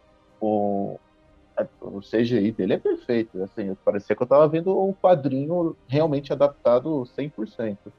É, e como aconteceu em Krypton, né, no, no Man of Steel lá no primeiro, né, no Homem de Aço no início, a, toda a ambientação do, de Krypton, eu via uma ambientação incrível em Apocalipse. Então, eu achei do caralho a, a visão do Snyder que, pra, que mostra que ele realmente conhece pra cacete do universo, porque Apocalipse tá muito bom. Tudo bem que não aparece tanta coisa quanto Krypton, mas assim, tu, todo o, o momento, né, a, a, aquele momento que aparece o Snyder andando, todo mundo se curvando, parecia que realmente eu estava vendo adaptação 100% de um quadrinho.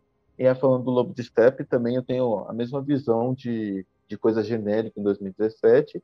E essa que você comentou, André, sobre a armadura reagir, isso também eu achei uma, uma inclusão interessante, né? E, e, mais, e assim, mostra também a tecnologia alienígena, né? Como ela está desenvolvida toda na, na visão aí do Snyder. Mais uma vez, eu não tenho o que reclamar também. Eu achei perfeito os vilões do Snyder aí nesse filme. O Lobo da Steppe, ele foi o vilão genérico perfeito. Porque, como o André falou, ele foi o capacho de um, mas ele não virou aquele vilão, nossa, que esquecível como foi no primeiro. Não, pelo contrário, ele foi um vilão muito humanizado, mas não humanizaram ele o suficiente para a gente sentir falta dele em outro filme. Por isso que eu digo genérico. E... Exato, tipo, apareceu, beleza, fez a dele, próximo, mais ou menos assim. Mas marcou, é mas, tipo assim, tranquilo. É o papel que o Loki tem no primeiro Vingadores, né? Só que a diferença é que o Loki consegue ter mais carisma, mais carisma porque é um ator físico, um ator real, né? Se fosse. E, e, o Loki é um baita de um personagem bom que você não pode jogar fora do nada. Diferente de um Lobo da Steppe, que eu suponho que ele seja um vilão bem, bem classe B nos quadrinhos. É, ele é B, ele é B. É Diferente do Loki, que ele é um personagem classe A nos quadrinhos. Uhum. E o ator é bom também, né? Tem ah, o Tom Hiddleston é é um dos melhores atores da Marvel. Mas isso eu, essa, essa brincadeira que eu quero fazer. Porque a gente tem que fazer a comparação desse, desse Liga da Justiça com o Primeiros Vinga, Primeiro Vingadores. Que é, o, que é o que cabe ali. É o primeiro encontro ali da, da equipe. E o Loki, apesar de ser um vilão classe A dos quadrinhos, ele é colocado como capacho do Thanos no final do, do primeiro Vingadores. Então você fala, Verdade. poxa, então aquele cara tava ali e ele era só um pau mandado, sabe? Você fica você gosta dele, tipo, ah, legal, ele é muito foda, mas porra, pau mandado. Aí você, tipo, te, te jogou a expectativa lá em cima e te colocou lá embaixo. Aqui não, aqui o, desde o começo o Snyder mostra que o Lobo da Steppe é um capacho e ele vai fazer tudo para tentar agradar o chefe dele. É, então, eu acho que essa quebra, essa, essa quebra de expectativa não tem. no, no, no Snyder Cut é sempre linear. Assim, os dois filmes, os dois vilões funcionaram muito bem dentro da proposta. Como eu falei mais cedo, o Snyder Cut foi, foi um filme feito para fã da DC. Assim, não tem como discutir. O cara é foda de si, ele colocou elementos ali, easter egg em cima de easter egg, tudo isso aí. O primeiro Vingadores é um filme para agradar todo tipo de público. E aí tem a segunda, essa comparação dele ser um capacho. Para mim, na minha interpretação, ele foi um capacho para mostrar que, olha, se esse capacho deu tanto trabalho assim, ele destruiu uma cidade, imagino que esse cara roxo com um saco no queixo vai fazer. Foi muito mais essa pegada aí. E falando do cara roxo com saco no queixo, a comparação com Darkseid é não, não, assim, não tem como deixar passar, porque os dois são inseridos ma maravilhosamente dentro do seu contexto. Em um filme de quatro horas, eu fiquei com muito medo do Snyder, Snyder cagar o que a maioria, boa parte dos filmes de ação faz, que é colocar três vilões de uma vez só. E assim, Sim. porra, colocou de maneira perfeita o Darkseid, colocou na cena lá do passado, naquele flashback maravilhoso. Depois no final, ele, ele encarando, falando, ok, vai ter treta ali, eu não vou sozinho. Ponto, Acho bastou. que eu vou declinar. Mais ou menos é, isso. Ele foi, foi, foi. É, não vou agora não. não. É, Esses caras aí vão me matar, cara. Vamos se falando. assim. vou, vou, fazer uma análise aqui profunda, viu? O Dark, Darkseid só perdeu naquela batalha do passado porque o Gary não tinha nascido. Aí pra vocês. Olha, olha que o, o Olha que o herói foi dar uma machadada lá nele. Se tivesse o Gary ali, quebrava o machado dele. machado o Gary tava na navinha aqui, ó. Na hora que o Ares jogou o machado, pulou com o machado em cima dele, ou se fosse o Gary na navinha, só tum, já era. Sniper. One shot, one kill. one shot, one kill. What are your superpowers again? I'm rich.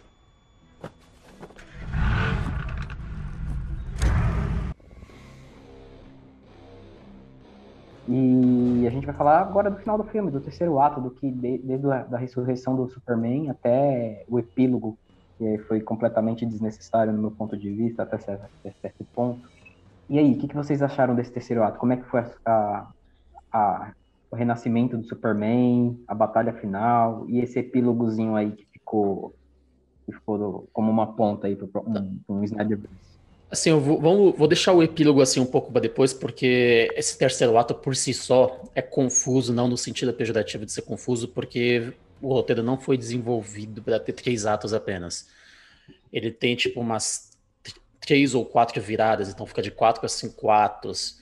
Mas vamos tentar dividir em terceiro ato e colocar como se fosse mesmo a partir da, da ressurreição do Superman.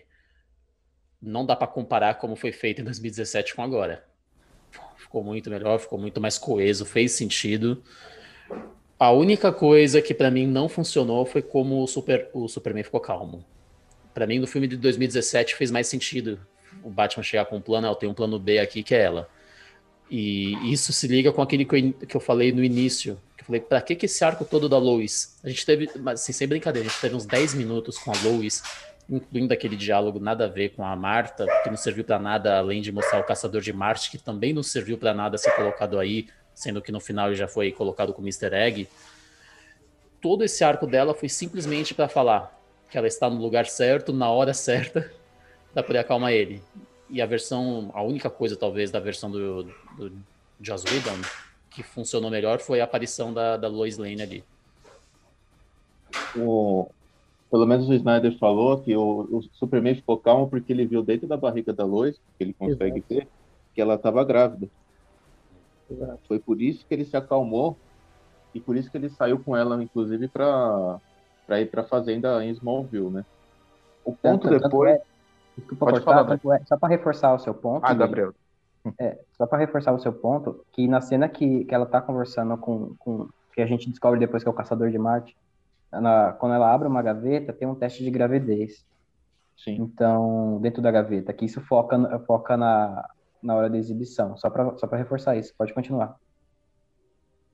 É, então, aí ele leva, ela, o, o Clark leva a Lois até Smallville, e lá o Snyder explica também, né, ele falou uma, teve uma declaração há pouco aí, há alguns dias, que quando ele tem o primeiro voo, né, ou de novo, um novo primeiro voo, né, ele se lembra de quando ele foi de, de, do pai dele e lembrou que ele seria pai naquela hora também. Então é mais uma das coisinhas que o Snyder fez ali, que é só ele explicando para a gente entender também. É, assim, a gente não é da gangue do Scooby-Doo pra ficar adivinhando as coisas. Se, se ele não colocou essa gravidez de maneira explícita no filme, é um furo no roteiro. Acaba sendo um furo no é roteiro. Porque, é... Você é muito preguiçoso. É, sou preguiçoso, é não. Eu, eu, eu, eu, é tudo mastigado, cara. Claro que não, eu escrevo o roteiro, eu sei quando o bagulho funciona ou não funciona. Ali, tipo, com essa explicação fica perfeito, mas a gente teve que buscar uma explicação num frame, em um único frame, que é ela abrindo a gaveta, dar um foco ali e tal. Então, se tivesse explicado, a gente já teve quatro horas de filme. Se tivesse colocado o diálogo dele falando, olha, eu estou grávida, matava, quebrava tudo, não tinha furo nem nada e funcionava. É isso. Como, como poliano, posso? Sempre. explicar. Não, o que acontece? Um, o Zack ele não entrega as coisas muito bem dentro do roteiro dele, né? É, assim, não no sentido pejorativo, mas a gente até o Yuri falou, ah, na versão do Joss funcionou, tipo, a luz é a chave. Na verdade, ali o Joss ele matou toda a função daquela viagem do tempo que o Bruce pensa que tem um sonho. Quando o Flash chega e fala, a luz, a luz é a chave. Cheguei cedo demais. O Joss resumiu a, que ela é a chave porque apareceu aqui na hora que ele ressuscitou. Ele fez isso. Naquela ligação ali, é, basicamente o Zack ele, ele lança coisas. Lá quando ele lançou Batman vs Superman, aquela cena do sonho do Bruce ficou uh, para alguns como furo de roteiro. A gravidez da, da Lois, na verdade, ela é lançada ali e ia ser basicamente retomada nos outros dois filmes que se fechariam o arco que o Zack tinha. Né? Inclusive tem um mapa de equipas, né, que se chama Justiça, que ele monta que seria o arco de cinco filmes dele. Então ali Sim. ia ser desenvolvido, porque no mapa de Equitas tu consegue entender qual era todo o arco, né, do, do da ideia inicial do, do, do Zack, que seria, começava lá com o filme Superman, Batman vs Superman, Liga 1, 2 e 3.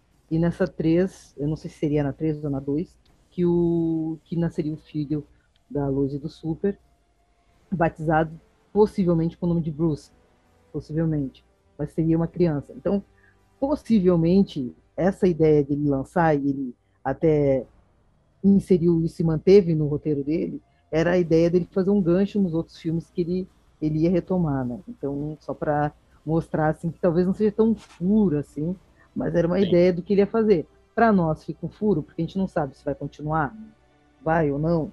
Então, assim, muitos falam que ele finalizou a trilogia dele, com os três filmes ali, outros falam que talvez ele lance mais filmes, não sabemos mas é só para mostrar que ele trouxe o filme hoje que ele lançou para nós, foi o filme que ele tinha a ideia de mostrar o mundo lá em 2017. Então ele mostrou com a ideia total, pensando que teria mais dois filmes na continuidade para desenvolver aquela ideia. Ah, assim, você, você resumiu agora o negócio. Pra gente fica um furo. Fica. É, é esse negócio de você jogar a, a solução para frente funciona muito bem numa série, porque você já sabe que tem ali 10 capítulos para desenvolver, uma possível segunda temporada, então você consegue empurrar um pouco. Mas só para finalizar a gravidez, devia ter dado um, uma pontinha, assim, uma dica mais além de um frame de 2, 3 segundos ali. Ah, uma, é, uma coisa que, tipo assim, que me incomoda ali é que todo aquele diálogo que para mim é muito bom entre a Marta e a, e a Lois Lane é todo, para mim, tipo, é todo aquele diálogo lixo. é jogado fora depois que, que aparece o caçador. Pra mim isso não faz eu também. Eu achei lindo e tal. Aí quando aparece, tipo, tá, ok. Eu dei uma surtada quando apareceu o caçador. Mas daí, de, logo depois, eu falei, pô, mas aquela conversa ali é, então. não foi de novo uma polêmica com a Marta, então. e, aliás, eu vou até discordar de vocês três aqui com o Caçador, porque, assim, sou um fã assíduo do Caçador, e pode ser uma desculpa de roteiro? Pode, né? Mas o Caçador de Marte, ele lê mente, né? Ele é um transmorfo e é, é ele ainda lê mente, ele tem telecinese. Ou seja, o Caçador de Marte sabia quem era o, Bruce Wayne, o Clark Kent, a Diana, muito antes da gente até, porque ele simplesmente lia e sabia o que cada um ia fazer desde o primeiro filme. Tanto é que ele está em Man of Steel, né? Como o general. Eu esqueci o nome do o general, só que eu não lembro o nome dele. Não Mas, é o assim, general Zod, isso que importa. É, exatamente. então ele já sabia quem era o Superman, ele sabia o que ele queria, tanto é que ele não titubeia, né? Eles estão em uma parede de diferença tá, ele tá imponente ali. Acho que qualquer pessoa se cagaria pro Superman. O Caçador de Marte não. E talvez o próprio Caçador de Marte tenha lido talvez a, a, a mente do Bruce, a gente nunca vai saber. E ele sabia que o Flash era importante em algum momento. E, enfim, ele poderia simplesmente. E a luz, aliás, é importante em algum momento. Ele simplesmente poderia ter feito tudo aquilo para Lois ter saído do, do ostracismo para ir para lá? Não sei. O, Yuri, o caçador... Yuri. Não, Yuri, você tá parecendo o meme do Ciro Gomes jogando a mão pro lado, tentando justificar, assim. Convenhamos, foi uma, uma fanservice apenas. Não, mas aí é, talvez uma, sim, talvez não. Tal, talvez o caçador é muito foda, que ele realmente é nos quadrinhos, e tenha simplesmente planejado tudo. Até mais do que o Batman. A gente nunca vai saber. A gente vai saber no 2 agora que vai sair. é, Sim. vamos ver. Mas então, Mas o Caçador eu... de Marte, eu gosto de todas as aparições dele no filme, até o final, né? Não, a, a, do, a do final foi maravilhosa. A do final. A- Ali, ali pra mim era o momento de colocar o personagem pra já E jogar. O John, né? O John Jones, né? Que é o nome dele aqui, Caçador de Marte. Ele tem uma característica muito bacana, né, cara? Ele é uma pessoa bondosa por natureza. Eu acho que ele, quem conhece o arco não. dele, Alien. exatamente. Só não quero ficar me estendendo, mas assim, o John em Marte ele sofreu muito. Então, quando ele veio pra Terra, ele meio que, eu acho que ele vê tem muita gente ruim, mas eu acho que ele tenta ver o lado bom das coisas. E o John é uma pessoa que, se bem trabalhado, ele pode ser até o coração da Liga no filme 2. Mas sabemos que a, a aparição dele no final ela foi substituída, né? Porque não era pra ser o, o Caçador de Marte ali no final.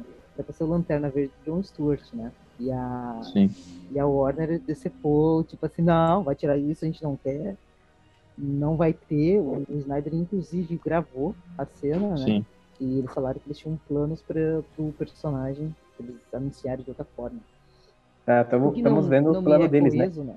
É, o que não me é coeso, né? É, isso aí, tipo, temos planos. A gente a DC trabalha com multiverso, eles estão abraçando o multiverso, não teria problema.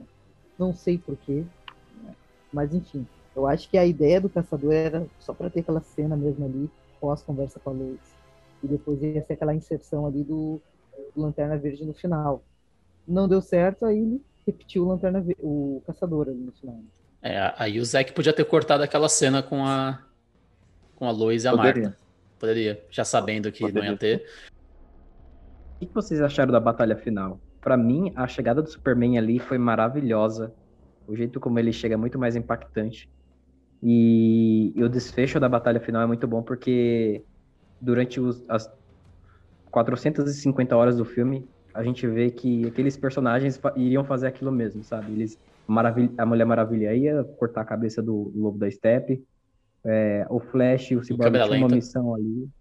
Oi? Em câmera, câmera lenta, lenta. em câmera lenta.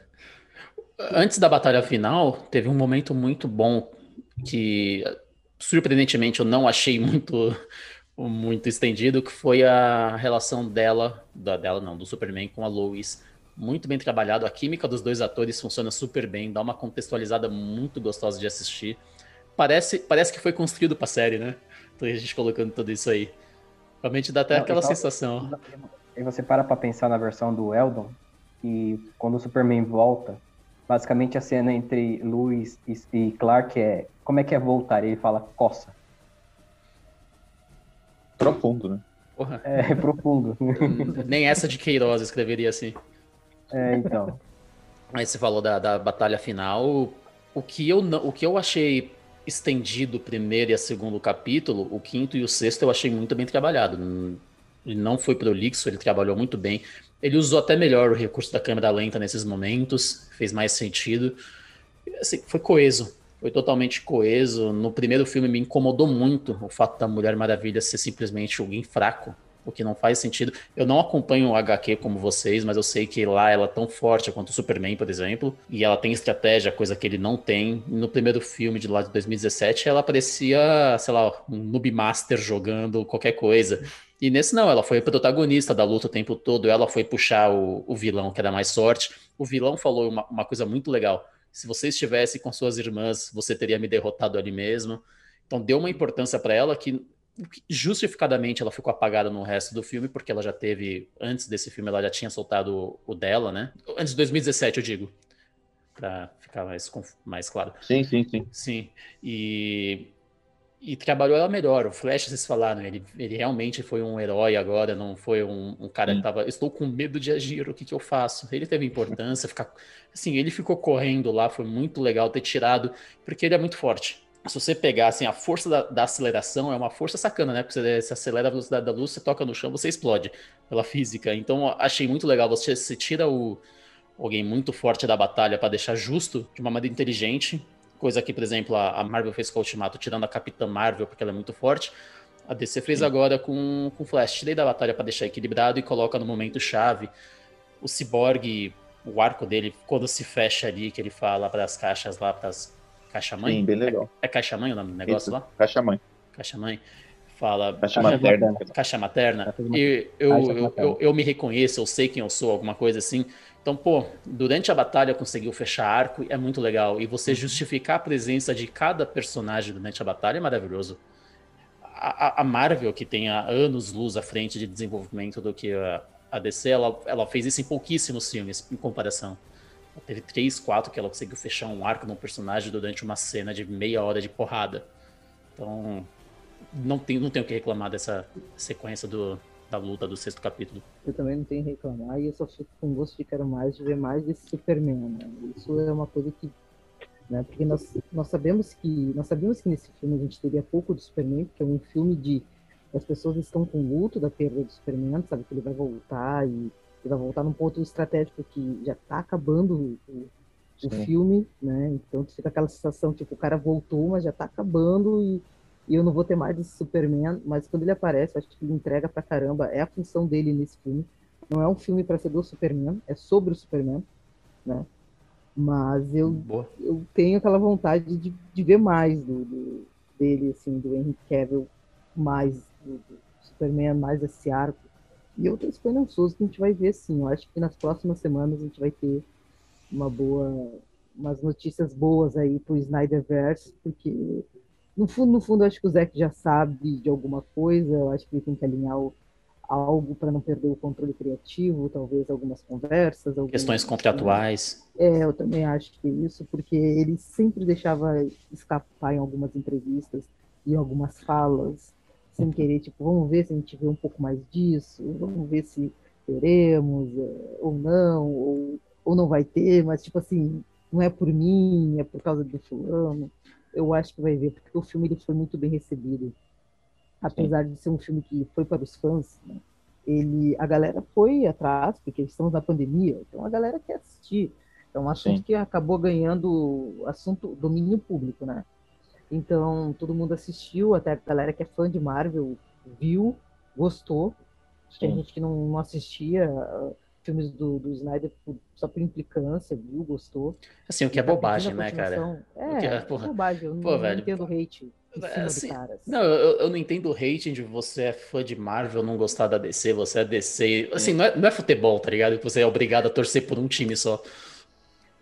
Não, é que assim, uma coisa é você não se, não se agradar de, de um, faz parte, um né? tipo, faz parte. Eu, eu me denomino um decenalto, eu gosto mais de DC, entendeu? É isso. Mas eu não, eu assisto todos os filmes da Marvel.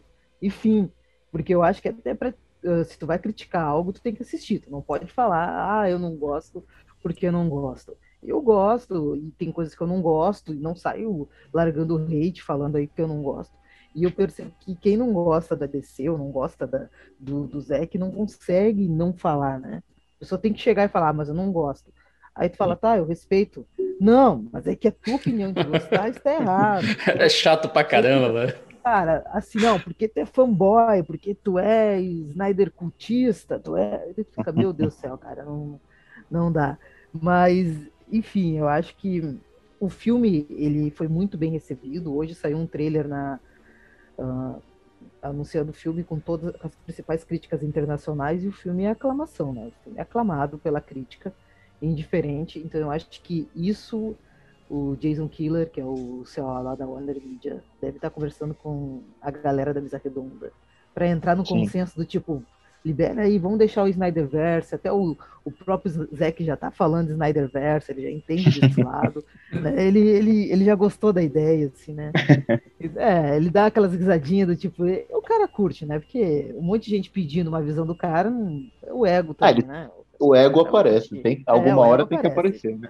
É, e eu, como eu falo, eu acho que é normal você não gostar de um, de um, trabalho de um diretor, não gostar de uma leitura de como ele trabalha em tela. E é tudo ok, né? Porque não é obrigado a gostar. Mas aí criar um hate do cara e criar teoria em cima, por que, que o cara trabalha dessa forma, por que, que ele aponta disso. Nossa, a gente vê coisa cabulosa ali na fanbase que fica, cara, vocês têm uma mente criativa assim, porque é complicado. Mas eu acho que a gente vai ver aí mais, os haters gostando ou não, eu acho que teremos mais, teremos o verdadeiro Snyderverse, sim. Sim, e assim, eu acho que você já falou tudo que tinha para falar do, do, fechamento. É, uma curiosidade, algumas curiosidades, vocês falaram do Lanterna Verde, era para ser o Trevante Rhodes, seria o, o Lanterna Verde John Stewart, né, o, o ator de Moonlight e Bird Box. Posso Outra- só completar esse. esse Sim, claro. Assim, não está confirmado completamente, né? Dizem que seria Ah, uma boa. É, aí que eu vi. Porque o, o Zack Snyder não, não bateu o martelo falando que seria Ah, ele. desculpa, então. Então Então, foi rolou- um não, quase. Não, mas é que tá, aí que tá. Saiu isso, o pessoal propagou que era ele. E aí aquela coisa, foi na questão da escrita, tipo, seria uma possibilidade e a galera começou a bater o martelo que era ele, era ele, era ele.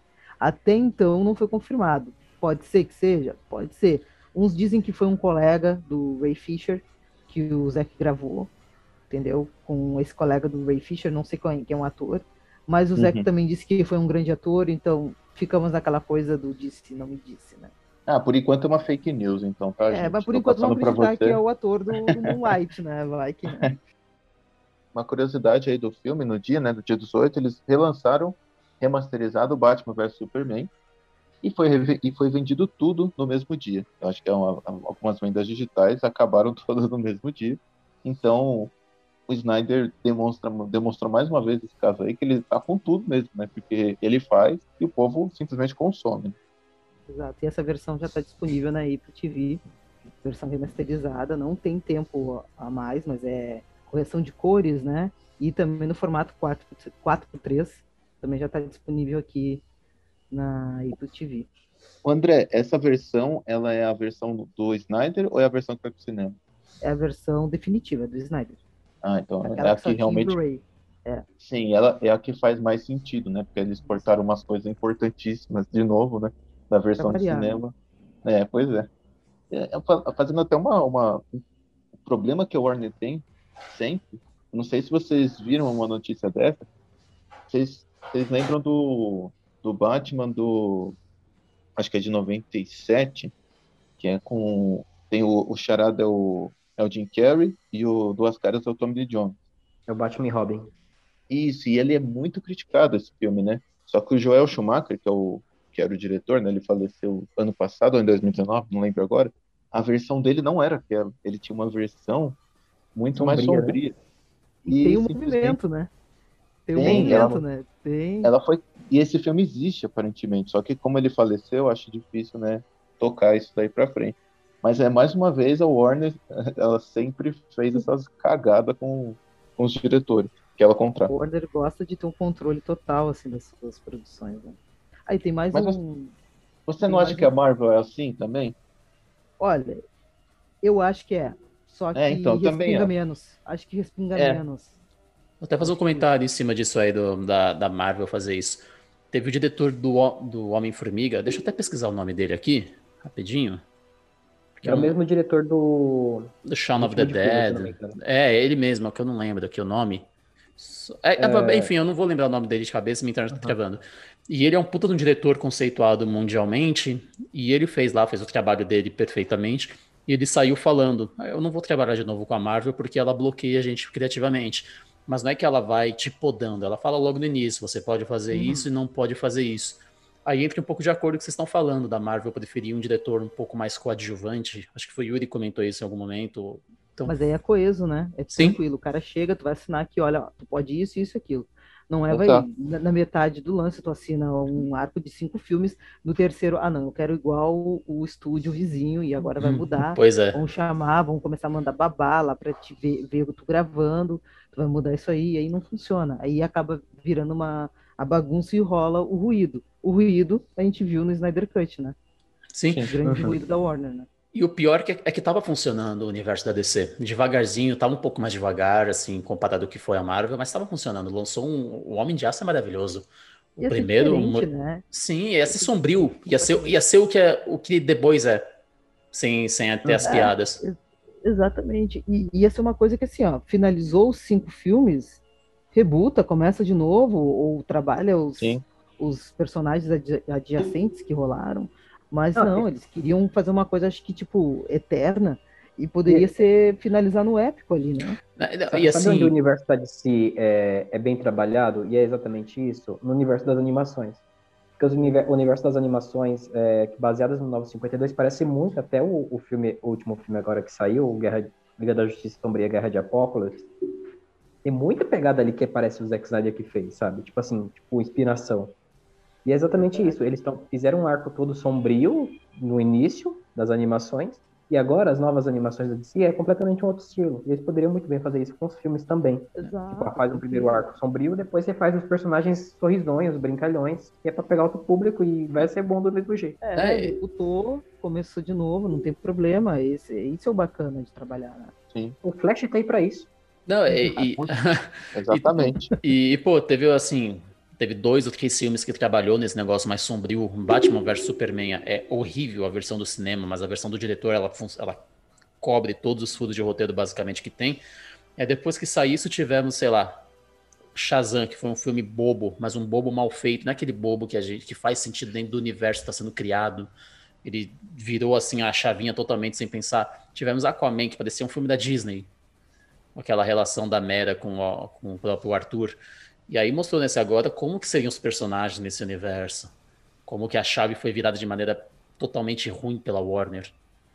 Exato, foi Ah, numa suspeito. ânsia de mudar, do tipo, a gente tem que mudar, tem que deixar mais colorido. Eu particularmente gosto de Aquaman, eu gostei, assim, não, não é um Eu também. que eu vou criticar. É, Shazam é um filme que ele é divertido, tá? Vou dizer que ele é divertido. Eu, mas assim, dentro do, daquilo que foi construído, se perde, que tu fica assim, não se existe uma direção, e aí tu fica, para que lado vai? A gente não sabe que lado que tá indo.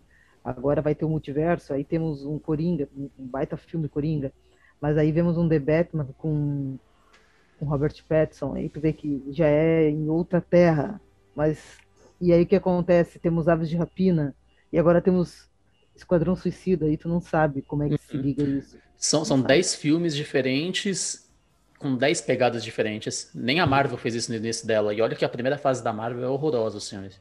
Na verdade, a gente não tem nem fase na DC, se tu for analisar, tem Sim. a fase da bagunça, ela tá ali, Uhum. ela vai. Ela não Se se organizou. número, se rendeu, É a fase se da bagunça, valor, ficou é muito bom. É, não, infelizmente. É, Eu queria, eu queria trazer uma comparação dessa seriedade. A gente pegou o filme do Aquaman, a atriz Amber Heard, lá que fez a Mera, aquele cabelo vermelho que parece que tinha passado água de salsicha nele. E nesse agora, como mostrou um bagulho muito mais realista, como Ariel. seria. É. Assim, é por isso que eu falo o bagulho da Disney. Realmente ficou parecendo. O filme ficou divertido de assistir, inegavelmente, mas ficou bobo. Bobo de maneira que não precisava ser bobo. E aí vem, Ah, aparentemente vem agora uma maneira de reconstruir isso aí, de mostrar isso aqui é o que Eu- deveria ser. O próprio Aquaman fica mais bobo no filme dele, né? E eu, eu acho que não tem problema nenhum ele ser assim, tipo, dessa, dessa mudança de personalidade, porque o, o filme do Aquaman também é dirigido por um diretor muito bom, que é o James Wan. Ele criou basicamente universo, esse novo universo dos filmes de terror, que é a Invocação do Mal, etc. Então são tudo. É, Velozes, ele também dirigiu Velozes Furiosos, então, tipo, a versão do Velozes Furiosos começou a fazer muito dinheiro, na verdade, né? Então, tipo, é um, é um filme que também tem uma mão do diretor bem legal ali. E desses filmes que, que a gente falou aqui, que. Ah, mas, Assim, eu tô falando da Warner, não exatamente da direção, do, do direcionamento da Warner, que é bagunça. Não, sim, mas só pra, só pra destacar esse ponto dos filmes da DC que rolaram durante esse tempo, durante esses anos, é, eu, eu tô suspeito pra falar porque eu gosto de da maioria deles. Eu gosto até da Mulher Maravilha 1984, que todo mundo odiou. Eu acho o Shazam um filme incrível. Acho um filme muito bom, só foi lançado na época errada, porque é um filme de Natal. Então tem que ser lançado em dezembro, não em abril. Exato, concordo. E fora isso, eu não, não tenho muito o que falar, não. Eu também gosto de Mulher Maravilha 84. Eu fico falando assim, cara, eu gostei, sei lá. Eu gostei. Eu não, e as esse pessoas é- falam, ah, porque tá numa pegada. Cara, eu gostei. Você, vocês são. Você, André, e você, Gabriel, é muito decenalta mesmo. Ah, eu- o meu arroba, no, meu tá arroba falando nas isso? é um decenalta, né? Então assim, eu sou decenalta. Desculpa, galera. Aí, ó. Não, é, é como eu, é como eu falei no início, seriam três fãs, três geeks de quadrinho contra eu aqui, né? O que, que eu estou fazendo aqui? É, o 84, eu, eu acho que tem pontos bons sim, mas assim, também não vou ficar falando tanto, mas algumas coisas dentro dele me incomodaram, a gente até falou num, num episódio, algumas coisas me incomodam. Uma coisa que a gente está falando aqui de realidade e de fantasia, é engraçado, porque assim, a partir do momento que a gente tem uma trilogia do Nolan, que é obscura, pode não ser obscuro do, da magnitude que o Snyder pe- pensa, né? Mas assim, o Nolan, ele é, é um filme obscuro. Eu vejo muito, muita coisa sombria no filme dele e é extremamente bem aceito. Quando a gente vai o mesmo Nolan, né, ajuda a compor e fazer o filme O Man of Steel, as pessoas já parece que não gostaram. Eu não sei se isso tem muito a ver, pessoal, com, o Snyder. Eu não sei se tem a ver, porque. É, então, eu, eu, eu acredito que sim, porque eu não vejo uma mudança tão drástica do, do que eu penso do Batman, do Nolan, pro Man of Steel, por exemplo. Não é drástico. Não é uma coisa assim, nossa, mudou completamente. Não. A questão de fim do mundo está muito parecida de uma maneira que afeta todo mundo, né? Que nem a gente tinha falado antes no podcast. Então eu acho que sim, concordo aí, o André deu a opinião dele, eu também acho que o Snyder tem uma. O pessoal tem uma, um preconceito no, no ponto dele porque não mudou tanto no início a transição. Não sei, eu, eu fico pensando, o Snyder deve ter feito alguma coisa para alguém no meio do caminho que afetou muito para pegarem no pé, e aí ficou um burburinho, disse-me disse, porque não é Será? eu não consigo entender. Eu não consigo Será entender. que não foi no Watchmen? Será que não foi ali no ponto do Watchmen? Não, porque o Watchmen veio antes. Veio, é de 2009. Então, justamente. É, então, é, pode ser, porque em Mas... 300 não tinha essa implicância com ele. Ainda. Então, é, é isso mesmo, é, o problema foi no quadrinho. É. Tudo bem que o 300 também é quadrinho. É, né? eu ia mas... falar isso, 300 é quadrinho, mas o problema foi o quadrinho desse. Eu, eu não sei, eu não sei. O, Alguns o bastidores Snyder... rolou, porque. Eu não sei. O Zack Snyder disse que, essa, que, essa, que essas tretas acontecem desde, desde os bastidores de, de Batman vs Superman. Porque eles queriam, os produtores queriam colocar muita coisa ali, deu um, um, um roteiro bem inchado, queriam colocar muita coisa e acabou não dando o resultado que deu, assim, tipo, de crítica, né? What are your superpowers again? I'm rich.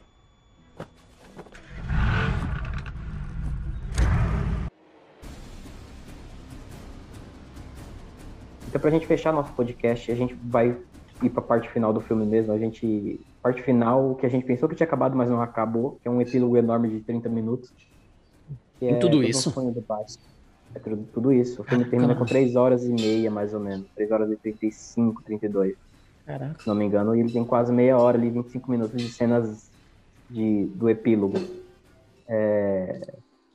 O que, que vocês acharam do epílogo? Eu já vou puxar o assunto aqui, uma polêmica. Eu não gostei do epílogo. É... Para mim, poderia ter acabado ali na parte do Superman abrindo, abrindo a camiseta, ou naquela parte do que o Cyborg é, conserta o, o gravador do pai, porque toda aquela parte do sonho do Batman, para mim, ficou meio perdida e ficou muito mal escrita também. O que vocês acharam do, do epílogo do, do Liga da Justiça do Zack Snyder? Bom, como assim, tirando o lado um decenalta, para mim finalizaria na hora que o, o Clark abre a blusa, aparece o S, ele tá ainda usando a roupa preta, finalizou ali. Tranquilo. Mas eu, eu acho que o lance do sonho foi mais uma explicação para tipo ó, eu não joguei aquilo lá em Batman vs Superman à toa. Então, assim, ó, vou fazer e entregar, porque eu não, não consegui gravar lá em 2016, barra 2017, né? Que o filme foi lançado no final de 2017. Então, assim, vou gravar com o que dá agora aqui, fundo verde e tal, vamos fazer edição, com o que a Warner liberou para nós, e vou entregar do tipo assim, ó, são os sonhos de Bruce. E vou tentar fazer um gancho para se vir uma próxima. Porque se ele finalizasse, analisando, tentando enxergar mais ou menos com a cabeça do Snyder, né?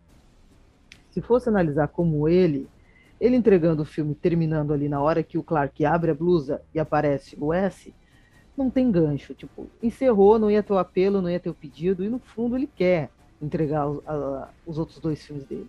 Então acho que ali no lançar ali o, o sonho e tal. Eu acho que foi para isso. Eu gostei porque eu achei que não ficou para mim, me entrega como fã, me entrega que, aquele gancho do Flash ter aparecido pro Bruce e tal. Então assim, me entrega. Mas de fato, a costura que tem, ela é meio solta.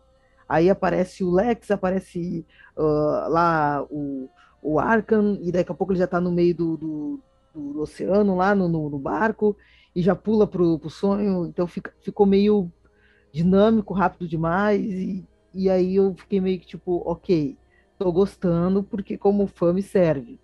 Mas se eu não fosse fã, eu ia falar, ah, para mim poderia, tava tranquilo, terminar ali no Superman mostrando que voltou ativa. Não sei como ele voltou como Clark Kent, né? Porque já que ele morreu, mas ok. Né? Voltou das suas férias em Fernando de Noronha. Mas eu acho que seria, enfim, dá para passar um paninho ali. mas tecnicamente, assim, pro que se tinha, eu até gostei do, sonho, assim. Eu achei que ia ser pior, porque eu vi tanta gente reclamando quando vazou, eu achei que ia ser pior. E, sei lá, esse, como fã, eu, eu, eu curti a ligação. Eu achei totalmente desnecessário, mas eu amei. Foi minhas. não, não, não, não, vou esconder. Eu amei essa parte. Foi Necessário, muito... mas eu quero mais. É, exatamente. exatamente. Assim, foi a minha segunda parte favorita do filme. A primeira foi quando o Cyborg fala no e o Flash entende gol. Isso foi muito, foi muito inteligente na hora da construção. Foi, porra, porra, obrigado. Eu precisava disso aí, faz todo sentido ele ter avançado. Foi muito bom. E a minha segunda parte foi esse epílogo.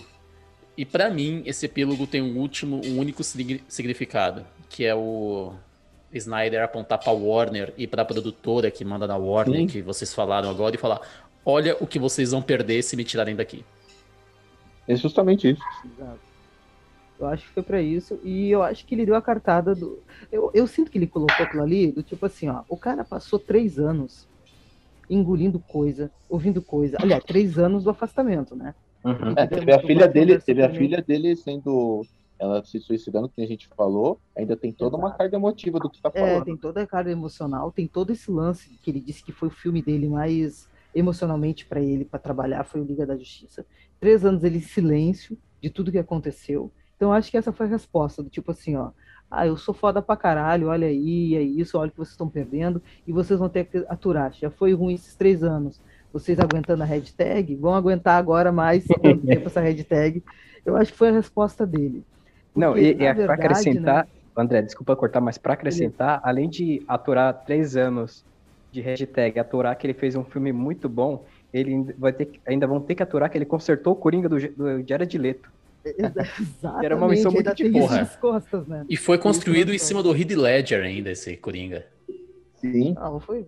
Ó, ele conseguiu salvar, e aí tu analisa também o, o, o lance assim, ó. O cara não só esses três anos que ele ficou afastado, mas lembram lá em Batman vs Superman, quando o filme foi para o cinema, teve uma crítica, eu gosto ou odeio, e teve fã fazendo petição para tirar ele de Liga da Justiça, né? Então, assim, ó, o cara já tava aguentando aí um tempão. Então, assim, aí agora o cara sabe, cara, eu tenho um filme foda, quatro horas, ninguém vai reclamar nada. Cara, eu vou colocar isso sim, e, e o pessoal vai ter que aturar e vai sair. Eu acho que foi a resposta que ele conseguiu dar o, o Zack Snyder está no momento certo, na hora certa, porque ele foi um diretor feito para trabalhar em streaming.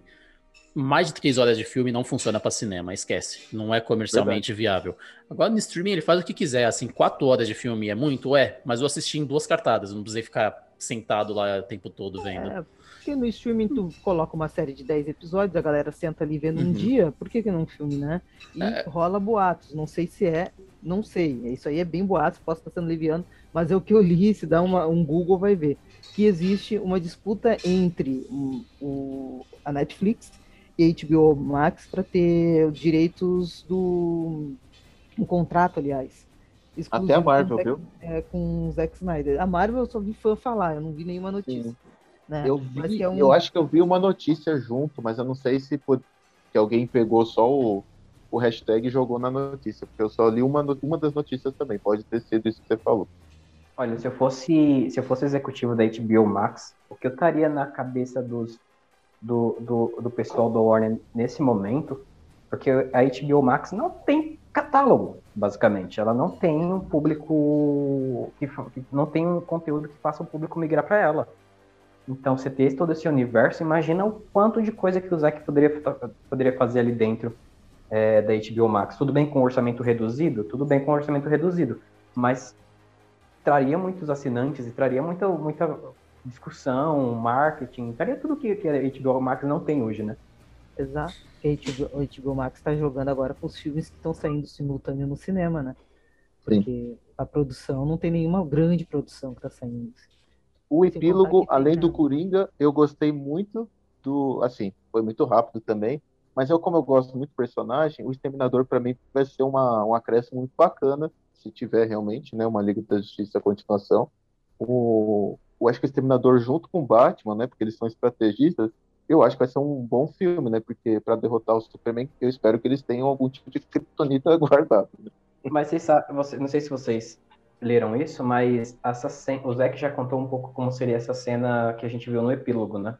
Naquela cena o Superman mataria o, o Deathstroke e Isso. apenas, se eu não me engano, o Batman, o Cyborg e o Flash conseguiriam fugir dali.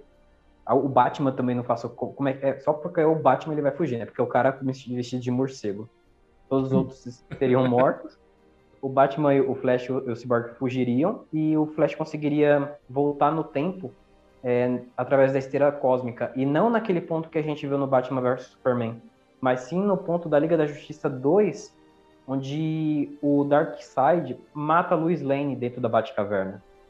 Mas seria esse... o, que, o, que, deixa o, o Superman suscetível à equação anti, antivida.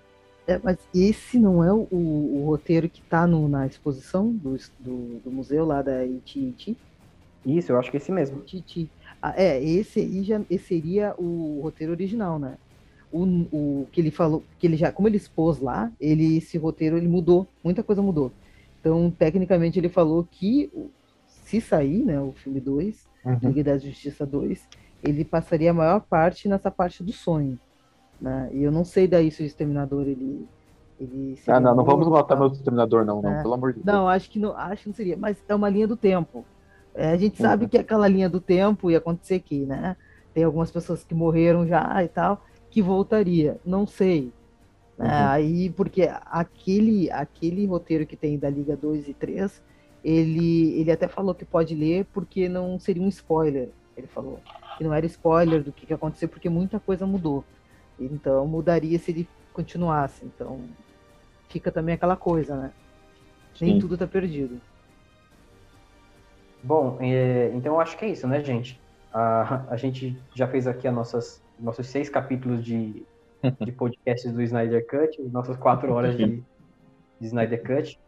Queria agradecer a presença dos, dos, dos cavaleiros fiéis aqui, do Yuri Caviclioli e do Yuri Condomino, e especialmente, muito obrigado, André, pela sua disponibilidade, pelo seu tempo, é, por ter conversado com a gente sobre o Snyder Cut durante esse, essas quatro horas de podcast aí, que vai sair depois da edição do Yuri.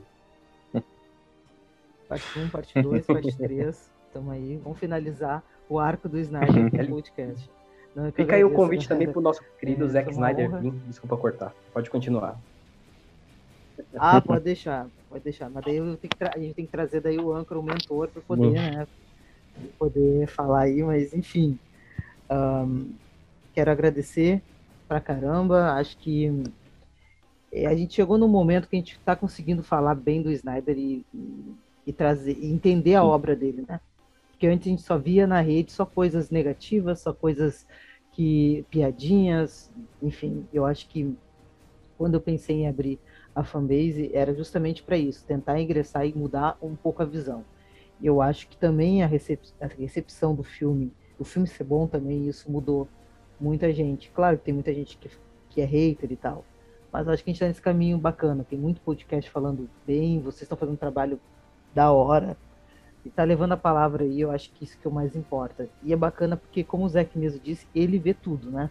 Ele tá na internet, ele, ele olha tudo. Tudo que fala, ele tem um carinho muito especial também por nós fãs brasileiros, né? Então isso que é bacana e eu agradeço o espaço que vocês abriram aí. E sigam lá, seja na rede que mais acesse, Instagram, Facebook, Twitter, Telegram, Snyder Cut BR.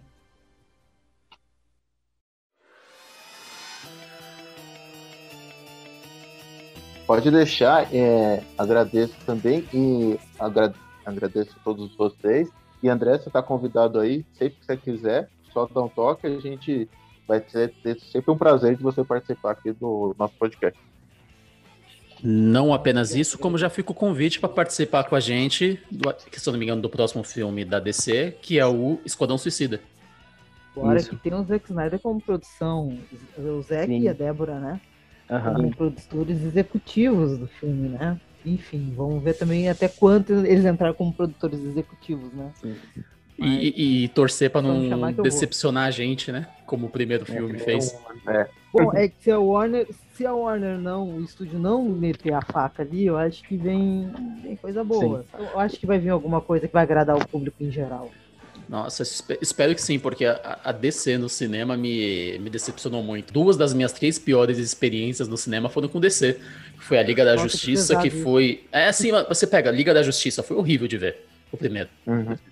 Esquadrão Suicida, principalmente pela vibe que criou. Sim, foi um, um tiro no que peito. Padrão Suicida é o pior. Nossa, doeu, Sim. doeu ver. E assim, aí tem um terceiro lugar que foi o último Tomb Raider, que foi assim, horrível também. Mas doeu esse triste de ver. Então, mas o, o Liga da Justiça eu saí defendendo ainda. Não, Ah. o Esquadrão Suicida eu também tentei defender, mas durou um dia, porque eu sou emocional, né? Escuta. É, É, eu tô daí- nessa também. É, eu tento defender, depois eu começo a ver que, tipo, cara, te escuta, sabe? Te escuta, que Eu já vi filmes piores no cinema, mas é que esses três, pela expectativa criada, foi assim, dois tiros no peito, foi, o- foi meio, meio tiro, uma morte, não pulou um tiro inteiro. Mas enfim, eu acho que vem coisa boa aí assim, no Esquadrão. Espero que atenda as expectativas. Até a Margot Robbie eu já fico feliz. Ela fazendo a Arlequina é sempre bom. Exato, espero que não morra, né? Porque o meme da internet é esse, né? Ah, não. Exatamente. né? Ah, não. Eu não sei. Desculpa estragar, mas né? o meme da internet é esse, né? Já, já tá doendo. É, exato. né? Gabriel, você está na apresentação, faça aquela finalização. Bom, é, nossa, é a primeira vez que eu tô fazendo isso. Uhum. Agora eu fiquei confuso como, como a gente vai fechar. Usa seu coração. Usa O meu po- é, é coração. o poder do amor, como diz o, o Flash. Então, usando todo o poder do amor que o Flash disse pra gente no Snyder Cut, eu gostaria de agradecer todo, todos vocês que ouviram, que acompanharam esse, esse corte do podcast Furo de Roteiro, esses quatro horas, essa duração. E, por favor, siga a gente nas redes sociais, comentem o que vocês, que vocês acham do filme, se vocês concordam, se vocês discordam, especialmente se vocês querem ou não a continuação do Snyderverse. Comentem e obrigado pela audiência, gente. Obrigadão, viu? Obrigado, galera.